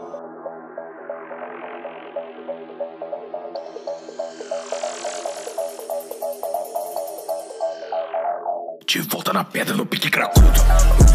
Não tenho erva, essa porra não fumo. Não tenho queda, mantenho a postura. Só fumo pedras depressivas Me sinto danas, juntando as infinite Stones. Não tenho manos, vadia, não amo Só amo meu pai e aquilo que tenho no pão Aquele que nunca pecou, que me atinja no peito com a primeira pedra. Meu lado demônio ativou Coloque meu beijo, aqueço e fumo ela. Minha bag parece centro geológico. Se eu tenho crack, vadia, é lógico mete música é incrível. Essa, música é muito foda. Cara, essa é a minha música preferida de todos os, os bombas. Big Talvez seja a minha também. Unholy Reunion é excelente. E, cara, eu nunca imaginei como que seria o fim da história do, do, do cara do Big Crack, né? Do cara que, pô, todas as músicas, a única coisa que ele tá fazendo é fumar crack. Como vai ser o final dessa música? Ele vai fumar todo o crack. Ele vai fumar todo o crack do mundo, vai se tornar o, o, o demônio, o diabo necessário, né? O santo do crack. É o santo do O crack. conceito dessa música é tão boa. Eu Acho que essa é uma das músicas mais interpretativas, porque a gente pode pegar que ele morreu ou que ele concluiu o objetivo de vida dele. É, porque é muito legal. Essa, essa- a banda é, Big Crack 4 é muito bom. Ele Sim. contando a história de como usar todo o crack do mundo fez. Ele, era- ele era necessário. Chegou um ponto ali que ele precisava fumar todo o crack porque quer acabar e ele salvar o mundo do crack. Eu acho isso tão hi- hilário o quanto que, né, um final, um final pra uma música que, que é uma saga de um cara que usa crack, é, seria tão óbvio você colocar que o final ou é ele simplesmente morrendo e fazer um bagulho trágico, ou ele conseguindo se recuperar, e a música tem um contexto dele, né, Tipo, a música em algumas partes ela é triste, ela é até lamentosa, do cara falando que a cabeça dele tá doendo, dele tá falando que, que algumas vezes ele ainda quer ele ainda quer parar, que ele tenta parar, mas o corpo dele fica pedindo mais, e é meio bizarro. E aí você acha que, tipo, ok, e, e tem toda essa temática de anjo e demônio, e do demônio falando com ele, incentivando ele a usar mais A gente tem que falar, a gente tem que falar sobre o drop Caos. Cara, Que o drop dele é, espetacular. cara, o Lucal É sendo muito a bom. voz do demônio falando com ele, né? É, porra, é muito bom, é muito, muito bom mesmo. Então à noite o demônio me chama, abre sua boca e começa a gritar. De pedra em pedra se faz um castelo Se não tem dinheiro, vende seu chinelo Faz seu shit trap comigo de velho Passa a vender pack e fica de martelo Mamane, mamane, mamane, mamane Fumando uma pera, tudo fica fone Minha pica tá dura, só vou superando Porque eu quero dar meu Tô fumando E aí, Deus fala com ele, e aí você imagina que vai ser um bagulho de redenção, de Deus meio que fazendo ele, é, guiando ele pra um caminho que ele vai parar. Mas é tipo, é uma quebra de expectativa tão grande quando Deus vira e fala: Então, cara, tua missão divina é fumar todo, todo crack do mundo, porque a cada pedra que você fuma é uma pedra a menos que um jovem vai fumar. Cara, é tipo um. é um Fume plot todas as pedras tão- Renato. Exato, fume todas as pedras Renata, e tem até o name drop do, do, do- do protagonista dessa saga. Eu sou gente tá diabo necessário. é uma quebra de expectativa tão grande, tão boa, tão idiota. E, e, cara, É fala tanto do, do que, que é bom no final das contas. e, Tipo, ele não vai ter é, é, preocupação exatamente em, em- em ter uma moralidade ali, né? Ele tá discutindo coisas, ele tá falando coisas, mas ele não quer passar uma lição de moral exatamente. Ele só tá falando de vidas de pessoas, no final das contas. Devo confessar, inclusive, que a primeira vez que eu ouvi, eu não gostei muito. Eu não gostei muito da Nossa. primeira vez que eu ouvi. E aí depois eu fui reescutar e eu pulava essa música. E aí eu não lembro porquê, mas um dia eu fui e escutei só ela. E eu me apaixonei muito, porque essa música é espetacular, essa música é muito, muito, muito boa. De Eu verdade. adoro ela, eu adoro ela. Essa música é muito. E logo depois dela, a gente tem Perdendo a Virgindade 4, que eu acho que tem o melhor plot twist da franquia. que, que é sobre o fato de que ele não. Quando ele perdeu a virgindade, ele não perdeu a virgindade. Porque esse tempo todo ele tinha metido no umbigo. Exato. Ele não conseguiu ainda perder a virgindade. Tem que ter mais Sim. três músicas pro Mais maluco conseguir perder. músicas. E eu acho que a- a- o fato de ter um tanto de música é a melhor piada. Tipo, acho que tem duas piadas muito grandes nessa saga, nessa saga do Pernambuco são muito boas. Primeiro, o fato de ter um tanto de música, porque mostra quão excruciantemente difícil é, é, é para esse cara perder a virgindade por causa de, de como ele tenta, de como ele se aproxima disso, de como ele tenta fazer as coisas da maneira mais imbecil possível por conta do. E desnecessariamente importante. Sim, exatamente. O quanto que ele coloca isso como o bagulho mais foda do mundo e por isso que ele acaba não conseguindo nunca. É, tanto é que né, ele não só não conseguiu outra vez por causa do nervosismo absurdo que fez ele, né, como tu disse, meter no umbigo ao invés de. Né? e aí. É, isso e a, as- a, a referência a todo momento a rap de anime, cara. Isso é maravilhoso demais. Isso é eu acho que o Perdendo a Virgindade 6 extrapola isso num nível tão inacreditável, é tão bom como, como que essa música do nada vira um, um rap de anime de superação, cara. É tão engraçado essa porra, vai se fuder. É muito engraçado também como ele. É, eles começam, igual você falou antes, ele começa a misturar as falas com palavras em inglês, tipo, o Biff falando que ele chegou no quarto e viu a pussy da Cassandra. Aham. E. E ele começa a usar várias frases de anime. Ele começa a falar que ele se sentiu o Fullmetal Alchemist. Nossa, Que ele, cara, é muito. Ele vai falar. Ele vai fazer o titã, o titã penetrar a muralha. Cara, e, e é tão engraçado porque, tipo, esse tipo de rima fora de contexto não seria engraçado. A piada não é que ele tá se sentindo gritando igual o Goku em Dragon Ball, que ele vai meter na Pink Pussy Majin Buu. Isso, tipo, isso por si só não é engraçado. Isso é meio cringe, é meio idiota, mas o fato desse ser o personagem e essas são as coisas que ele está pensando enquanto ele perde a virgindade deixa tudo muito engraçado. Sim. E de ter seis músicas deste filho da puta. desse cara, desse cara que pensa nessas coisas, e é isso que é importante pra ele. Cara, é tão engraçado essa porra. É, é uma paródia tão boa de, de- desse tipo de personalidade da internet. Cara, é tão bom essa porra. É, e esse tipo de coisa tu tem que ter um conhecimento pra, gostar. Tipo, conhecimento tanto de rap de anime quanto da- do tipo de pessoa também, principalmente, né? Que, que vai ficar hypada de verdade com rap de superação de anime e que né, nesse momento de adolescência tá absolutamente obcecada em, em, em, em ser aceita, tipo, perder a virgindade não porque é uma coisa que ela quer, mas simplesmente para ser aceita pela, é, é, pelas pessoas, né? No final das contas, o cara tá só querendo perder a virgindade no, no 5 e no 6 porque tá todo mundo zoando ele, não é nada dele de verdade, né? É, é, é um traje cômico muito engraçado. Acho que o bom dele consegue muito bem ser traje cômico, inclusive.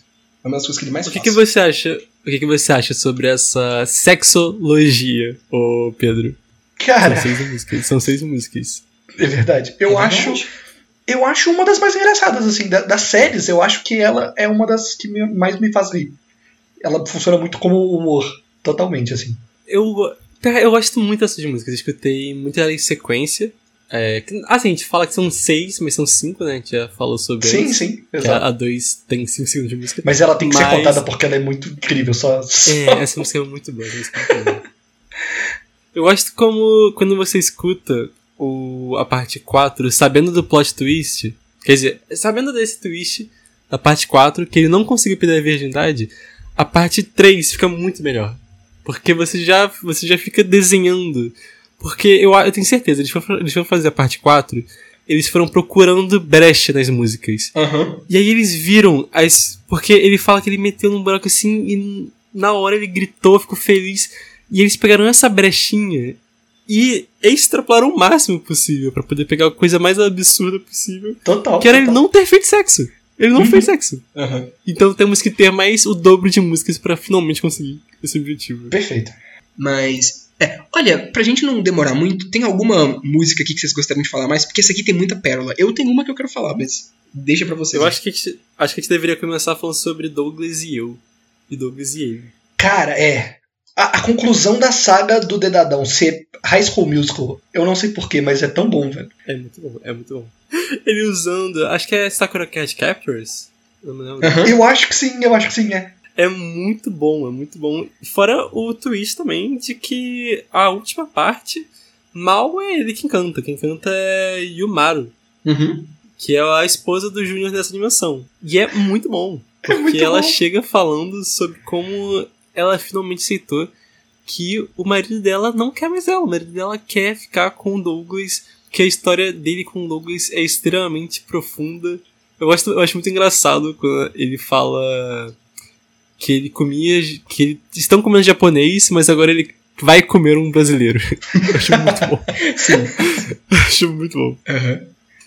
Tu tem alguma, Pedro, que tu quer falar mais dela? De por que, que tu acha que ela funciona ou não funciona? Ou que tu quer botar em evidência? Cara, eu quero chamar a atenção pra uma série que a gente não falou ainda, mas que eu acho ela muito. A conclusão dela faz ela ficar entre as minhas séries favoritas, assim. Só tem duas músicas, Hum. no caso, que é a Clube da Chupa. Porra, Nossa! cara, Clube da Chupa é bom, hein? Velho, como o Clube da Chupa é bom. E começa de um negócio tão idiota, velho. Aham. Do, do espalhando o boato na escola que o cara tentou chupar o próprio pau.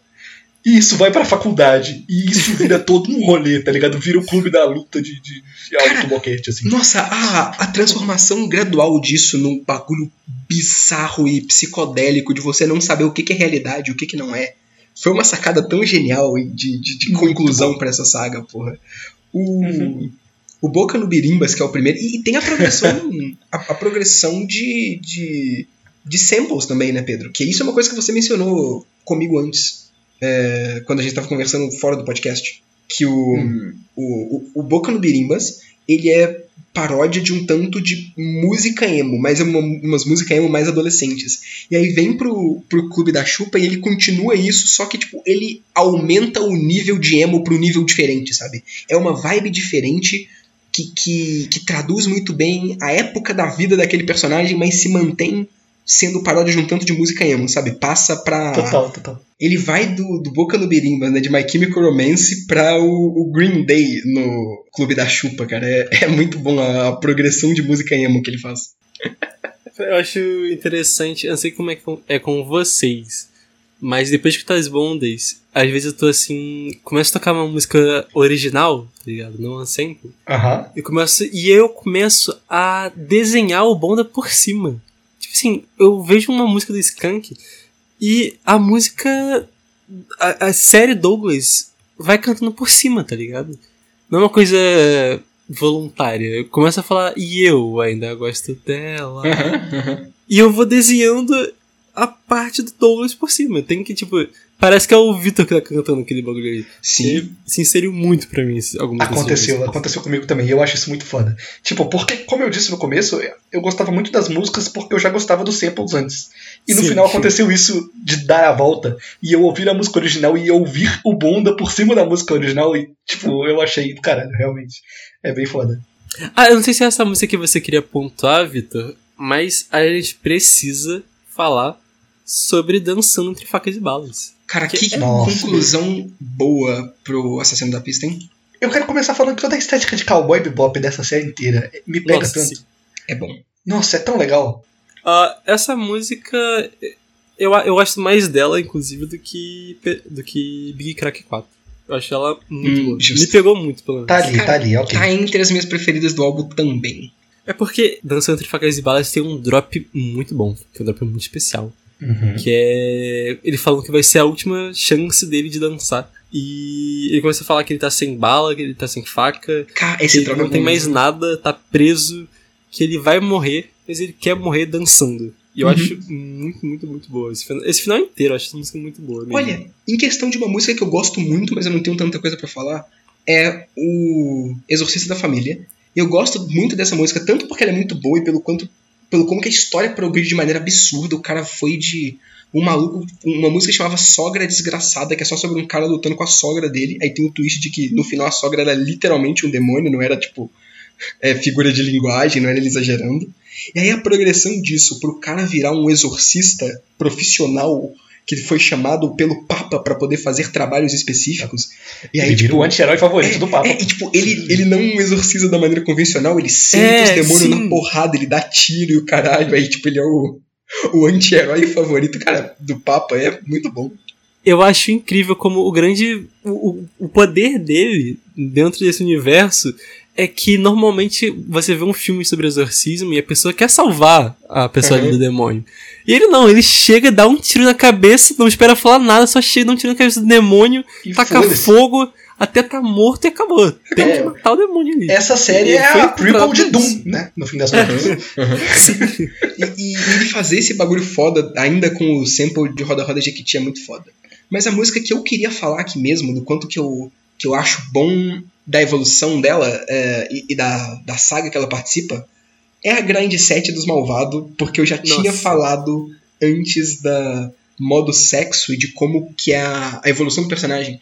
Eu acho genial, ainda falando sobre essa temática de o, quanto que o, que o Vito, que o MCVV compreende muito a essa tipo, arquétipos específicos dessa juventude contemporânea, cara. E essa música, junto com a modo sexo, é uma é o resumo do, do- do- da saga, né? Tipo, da história pessoal de uma quantidade alarmante de, de jovens, de, de adolescentes. E, e essa paródia serve muito bem pra falar disso, né? Porque primeiro, né, no modo sexo, como a gente já disse, é o cara que, que tá mudando é, o jeito que ele é porque ele quer ficar com a menina sem saber exatamente o que que ela quer e só tipo colocando na, na da- tirando da mente dele o que que ele acha que ela vai esperar dele.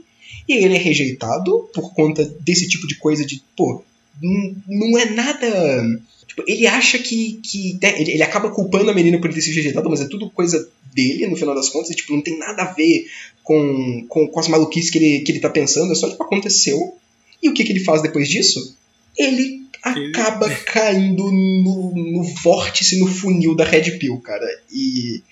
ah, porra, que, que paródia boa que é essa também, cara. Ele. é, o, o drop dessa música dele começando com aquela Gritão vozinha de nerd, é, e falando, adeus Camila, nu- nu- nu- nunca mais vou sentir a- é, amor na vida, se destruiu meu coração, pá. E depois ele, tipo, Ingeria Red. Vira homem, porra.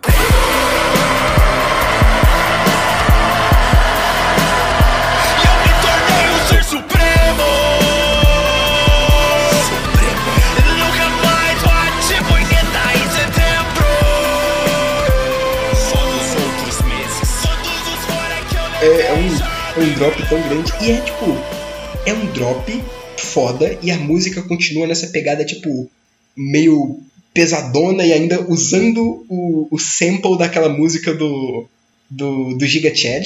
Can You Feel My Heart, do Bring Me The Horizon, que acabou virando símbolo do Giga Chad. Ele usar essa música específica como sample pra isso é muito foda. E é legal porque a música é quase o, o mindset. Tipo, o nome da música é Mindset dos Malvados, porque é exatamente assim o que que o, o- aquele protagonista acha que ele é, né? É o, o mindset que ele tá colocando, é o que ele está se idealizando. Ele se idealiza como o Gigachat fazendo isso. Mas a É música. grind set. É, perdão, tá? perdão, grind, set, né? Mas é grind set. E aí, Grind. tipo, é o que, que ele idealiza que ele vai estar sendo, mas a música, tipo, joga no meio aquelas palhinhas da realidade batendo na cara dele, né? Que é tipo, ele falando do. é, que não bate mais punheta em setembro, aí depois baixinho lá no fundo, só nos outros meses. E, e é- e essas- esses fragmentinhos de, de realidade, de tipo, mostrar o quão ainda patético ele é, por mais que ele tá colocando essa roupagem de, de, de Red Pill, de Giga Chad, porque ele acabou sendo atraído por isso, por causa da rejeição, que é algo que acontece com muita gente, infelizmente, é, é muito bom. E ainda, né, e termina com a, com a Camila terminando com o namorado dela e chamando ele pra sair, aí ele só, tipo, reverte completamente, volta a ser o nerd que ele era e joga fora tudo de, de, de Red Pill e sai com ela, cara. É, é muito bom isso. Era o sonho dele, né, mano? Ele me falou, não, era o sonho dele. A meta de vida era ficar com a Camila. Uhum. E como ele não conseguiu, ele recorreu ao Red Pill. Exato. Mas tivemos um final feliz pro nosso pequeno Caio. tivemos, tivemos final feliz. Ah, falando de outras músicas rapidinho, antes da última, porque já tá meio longuinho isso daqui. Com certeza. Mas eu- queria falar sobre De Volta ao Server, que Ok. eu já falei antes bastante sobre Crise no Mine. E eu acho que essa música é espetacular. Eu acho que na letra dela talvez seja a música que vai mais lado da nostalgia, sobre falar sobre algo que as pessoas que estão escutando talvez tenham vivido. Que eu tinha falado, eu falei, expliquei bastante antes, mas é todo esse negócio de você ter visto uma época passar, talvez. Uhum. Sobre você ter visto os seus amigos crescendo e que não tem mais o tempo calmo, tempo tranquilo. Ah, eu gosto muito da parte de todo mundo nessa música, do Jean, do Beef também. O Jean falando que agora a vida dele tem outra vibe, que ele só queria estar jogando um minezinho ali, mas não tem mais como, que ele tem que pensar no futuro, que ele tem que pensar, sonhar em um dia ainda ser sorridente. Que ele tem que sonhar num dia que ele dá um passo além, de que ele passa de todos os objetivos que tá passando agora só pra poder ficar mais tranquilo de novo. Que ele sai dessa mesmice que ele tá vivendo, né? Eu acho muito bonito essa música. indo umas mais rápido aqui, não preciso falar tanto, mas Fenda da Sunga 2 é bom. É muito bom. É bom, é não bom. é a primeira Fenda da Sunga, mas é muito bom. Era bom. É. Pra mim continua sendo ruim, mas eu entendo o ponto do que o Snow já fez de que. ah, Eu acho melhor que Hyper Alive. Tu acha melhor? Por quê? Acho. Eu acho ela. Assim, a, a piada ainda é manjada. Mas eu acho ela como música, como todo o Bunda 4 é só mais bem produzido, ele Uhum. consegue fazer uma música É, melhor. Parodiazinha de Country Roads e o contexto diferente de ser o cara do Caipira Life indo pra cidade é interessante. Aham. Eu não colocaria, acho que nenhuma, acho que não colocaria nenhuma dessas duas como minhas músicas favoritas. Não, é, de nenhum Bonda. Aham. Mas acho que era bom, é muito bom mesmo, de verdade. e até ela é uma das últimas músicas, acho que ela é a penúltima música de Bonda 4. Sim. Justamente por ser lá do Bonda 1, de ter marcado tanto lá na época, eu acho que ela faz muito bem o trabalho dela, pelo menos. De preparar o terreno pra última música, Justo. principalmente. Justo, eu, eu, nisso eu concordo. Vamos pra ela então. Vamos falar da última porta.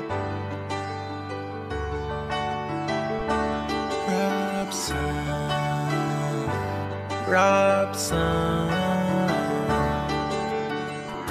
Parece que não foi dessa vez que eu te vi dançar, que eu podia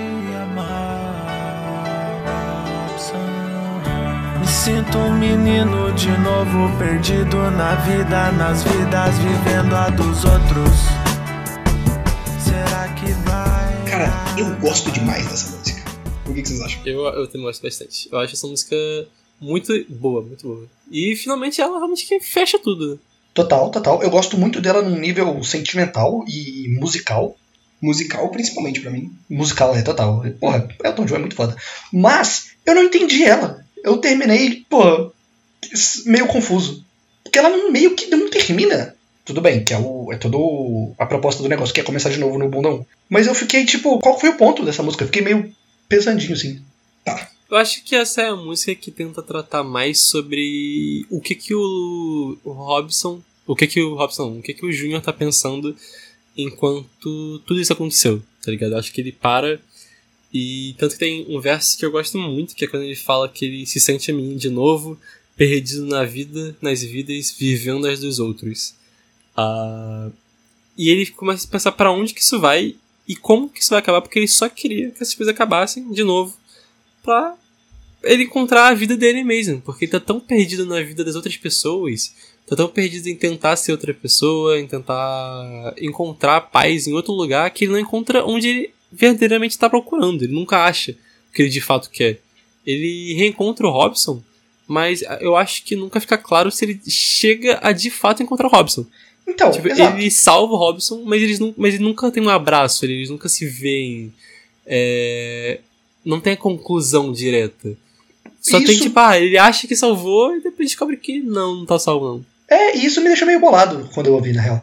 Porque essa é a música inteira, como você disse, é todo um processo só. Ele podia estar ele podia estar pensando nisso aqui durante qualquer outra música desse álbum inteiro. É o que, que tava passando na Exatamente, cabeça eu acho dele. que, acho que é esse o ponto, na verdade. É, é o que ele tava pensando sobre todos os álbuns. Cara, eu, eu tenho uma ideia sobre essa música. Eu tenho uma ideia sobre essa música, mas pode continuar. Tudo bem, eu só queria dizer que eu passei a gostar mais dela quando eu passei a levar mais em consideração ela terminar com o começo do Bonda 1, porque aí esse desejo dele de querer voltar para quando ele, né, voltar pro Robson, se concretiza, porque ele volta pro ponto que ele e o Robson se conheceram. Uhum. Então é tipo, eu preciso voltar para eu preciso voltar para ele, eu preciso voltar, eu fiz o meu trabalho, eu quero voltar para ele agora. E ele volta, e eu acho que o final ia ser até melhor se em vez de começar no começo, começasse com o Tu é gay, porque é o momento que eles descobrem que eles se gostam ali. Ia ser bonitinho demais, tipo, ele, ele realmente conseguiu voltar pro ponto em que eles ficam felizinhos.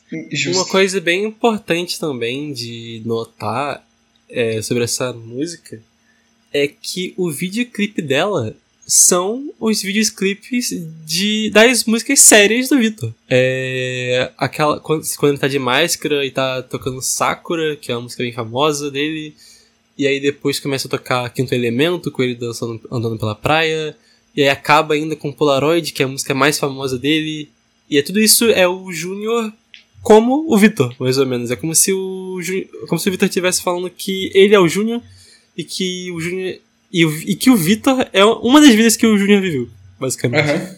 Isso é, É, ao mesmo tempo que ele é o Júnior. Aham. Então ele tá meio perdido ali, realmente, tentando se encontrar na vida Cara, das outras pessoas. Eu, é, eu acho que o Bonda 4 e esse final, é, em oposição ao pessimismo gigantesco do primeiro álbum, ou do segundo álbum, e o otimismo gigantesco do terceiro, é um ponto de vista mais realista do que, que essa história deveria tomar. E eu vejo isso muito pelas coisas que o, o Vito gosta, no final das contas. Ele, ah, né, ele, ele né, no Gema Please, no canal principal dele, ele- um dos vídeos mais famosos dele é o, o review dele de Dark Souls. Eu acho que essa vontade de querer fazer um, um final cíclico para as coisas vem um pouco disso aí também. E eu acho que é muito mais dessa vontade de, dele olhar para essa história que ele criou, ele achá-la bonita, mas ele não achá-la completamente sincera. E eu acho que isso se relaciona muito ao que você falou, Snow. Dele, né, de certa forma, dele ser o, o Vitor ser o Júnior também. Uh, porque muitas das músicas que ele faz, como o Vitor falando mais dele, tipo Polaroid e tudo mais, são músicas mais, mais tristes. Então esse, esse final do, dele ficar junto através desse bagulho mágico do Michael Jackson descendo do céu, por mais bonito que seja, era uma coisa meio escapista demais pro que é, ele tá querendo fazer. E aí quando ele, ele decidiu se colocar mais de verdade dentro do, do Bonda e assumir isso como não um bagulho meme, uma história paralela, mas algo que é uma representação de, de quem ele é e da arte dele mesmo, ele teve que voltar para a realidade. E para mim, a volta para a realidade na forma desse álbum uh, se dá muito por causa dessa música e de como eu interpreto isso. Porque hum, se a gente ignorar essa parte mágica, essa parte fantástica do Michael Jackson aparecendo e tudo mais, é como se o Robson tivesse morrido e o restante do, dos álbuns é ele tentando lidar com isso. Primeiro numa negação muito grande, com o bagulho do Michael Jackson, dele falar, tipo, não, eu ainda tenho chance. E essa negação vai virando muitas coisas nessas muitas vidas que ele vive. E essas vidas que ele vive, para mim, são hum, formas dele tentar esquecer isso. Formas dele tentar uh, esquecer que isso aconteceu e tentar ignorar isso e tentar viver é, diferente, viver algo que ele não é. Se colocar como outra pessoa para ele esquecer quem ele é e a tragédia que aconteceu com ele. E no final é ele meio que admitindo que isso é impossível. Que ele vai ter que viver carregando o fardo dele ter gostado do cara e do cara ter morrido. E não tem muito o que ele fazer em relação a isso. É, para mim, o final é a última porta é isso, é ele uh, fechando todas as portas que ele abriu nesse processo de, de, de luto e é de, tipo, encarando a realidade, no final das contas. Pelo menos a minha interpretação. Eu concordo com muita coisa que você falou. E eu acho que essa última música, ao mesmo tempo, ela leva pra um lado mais pro mundo, pra vida pessoal mesmo, tá ligado? Tipo, o Vitor falando que acabou, que esse foi o projeto dele, Projeto Bonda, que foi super famoso, que ele gostou muito disso, mas que agora ele quer fazer as coisas mais sérias ali. Ele já tinha feito uhum. Validation, se não me engano, antes de Bonda 4. É, foi antes, sim. Também teve as novas músicas de Tokyo Maru, acho que foi mais oito músicas em, completamente em inglês, muito boas. Daí tivemos o trailer do Bonda 4, que veio num momento também muito importante para mim, diferente da minha vida, bem diferente. E escutar isso foi muito bom. Eu gostei muito de saber porque quando o trailer do Bonda 4 saiu, também ninguém sabia exatamente o que, que ia ser. Só, tipo, um 69 a gente já sabia que era Bonda, aquele trailer bem misterioso no YouTube. E, para mim, foi uma coisa muito legal. Saber que o Bonda ia retornar, de, mesmo com receio e medo de algumas coisas. Ter visto a grande conclusão foi muito legal. Eu só devo confessar que eu tenho um gosto maior por finais que te levam para cima. Uhum. Por isso, inclusive, que eu, eu não terminei o Washington no Joe até hoje. Eu tô nos últimos 10 capítulos há muito tempo. Olha aí. Uh, eu gosto quando. Eu, eu gosto quando eu não termino com um gosto amargo. E eu, eu não senti muito amargo, pra ser sincero. Eu acho que o bom da 4, a gente tá conversando sobre isso, parece que ele leva para um lugar diferente de onde começou. Ele leva, sim, print de Bonda 1, mas parece que, por a gente já ter visto todas essas coisas, parece que a gente acredita que o Júnior, de algum jeito, vai conseguir se reencontrar com o Robson, mesmo que seja por alguns poucos segundos, mesmo que seja só. Eu acho que ele se sente feliz. Justo. Basicamente. Justo. O início de Bonda 4. Ok, acho, acho interessante. É, não é definitivamente na interpretação que eu tive. Eu gosto mais de coisas com finais não tristes, mas agridoces, assim é, realistas, eu acho que final agridoce mais realista. Né? Se a gente vê as obras em que o, o Vito mais colocou referências nessas, nessas coisas aqui, né? no caso, Evangelion é, é, uma, da, é uma coisa que está presente demais nos, nos, dois últimos álbuns e Cowboy Bebop também. Eu né, acho que, que isso foi uma referência importante para colocar como que esse tom do final seria. Por isso que eu, isso me leva a acreditar que é, foi uma tentativa de fazer algo mais realista. Algo que de fato não tá tentando viver num mundo é, idealizado e, e, e, e falso de, de magias e de um deus Michael Jackson, mas algo que tá, depois dessa jornada inteira, retornando para a realidade e retornando para o início, não como alguém que está vivendo aquilo de novo, mas alguém que está revivendo aquilo, que tá. Que se modificou, né? Exatamente, que se modificou durante o processo todo e agora tá. Né, você, tipo, se você assistir tudo e voltar, você vai ser uma pessoa diferente, do, jeito, do mesmo jeito que o. o sim, sim. O, o Júnior é uma pessoa diferente depois de viver tudo e voltar pra isso. O, a frase do Rock Balboa que começa o Bonda 1, ela bate de um jeito diferente quando você escuta ela no final do Bonda Bate! Né? Você não vai acreditar, pô. É. E você passar por isso tudo e voltar para esse início como uma pessoa diferente e o Júnior como uma pessoa diferente e não experienciar aquilo pela primeira vez, mas relembrar e reinterpretar aquilo depois que você já viveu é algo que o é, é uma é algo que o Bonda tá, tá querendo dizer. Eu acho que ele é, isso conversa muito com todos os temas que ele tá falando, que uh, o melhor que você consegue fazer no final das contas é um, não colocar que, que as coisas são completamente boas e que as coisas são completamente ruins, mas encarar a realidade como ela é. E isso, para mim, é, é o que o Bonda faz falando sobre os temas que ele fala, né? É, o, é o que eu já tinha dito. Ele não passa pano para essas pessoas que ele tá querendo representar na música, mas ele também não é, acusa elas indevidamente. Ele tenta mostrar com, com uma visão muito profunda e muito multifacetada o que, que é, essa, essa juventude da internet é. E eu acho que você viver isso tudo e viver isso tudo de novo e de novo, e essa repetição é um, é um símbolo muito grande, é uma marca muito grande é, do que, que é a internet no final das contas. Então eu acho que tem esse quesito também. Acho que é, é isso que, que esse final de Bonda pra mim tá querendo dizer. Você, tendo escutado as coisas um pouquinho mais condensadas, qual é a sua visão sobre o final, Pedro? Eu vou mais pra sua visão, do, do, do, de um final mais feliz assim. Eu não fui tão filosófico quanto o Vitor. Apesar de eu achar que a visão dele faz sentido totalmente. Justo. Mas eu sinto que eu perdi muito por não estar lá é, enquanto estava tava sendo lançado, assim, e não acompanhar o, o lançamento. Os meus sentimentos não são tão fortes assim. Sim. Não, isso é, isso é. Mas não tem jeito, né? Foi um momento muito particular. E, mesmo não estando lá, eu ainda gosto. Eu acho que é um bagulho muito bem feito. Eu acho que tem toda uma profundidade muito foda e eu gostei muito de ter ouvido esses álbuns, assim, achei uma experiência do caralho. Assim. Quem conhece, gosta, e quem não conhece, vai gostar. Devia conhecer, exatamente. é, eu acho muito bom. Deixa a porta aberta porque numa noite dessas voltarei. Nós passamos por toda essa história, né? Vivenciamos aqui a jornada do Júnior e agora, estando de volta ao começo, encerramos esse episódio do Eventual Ocultismo. É, pô, se você chegou até aqui e não ouviu os bônus, por favor, escute. Você levou muitos spoilers já, mas eu acho que não faz tanta diferença assim, né? Eu acho que a pessoa consegue aproveitar. Ainda mais porque é música, né? Exato. Tem que ser vivido, tem que ser vivido. Tem que ser vivido, tem que ser experienciado. Então vai lá, escute. Se você já ouviu, escuta de novo, porque é excelente e tudo de bom. Beijos. Sinta o Shadow no seu corpo.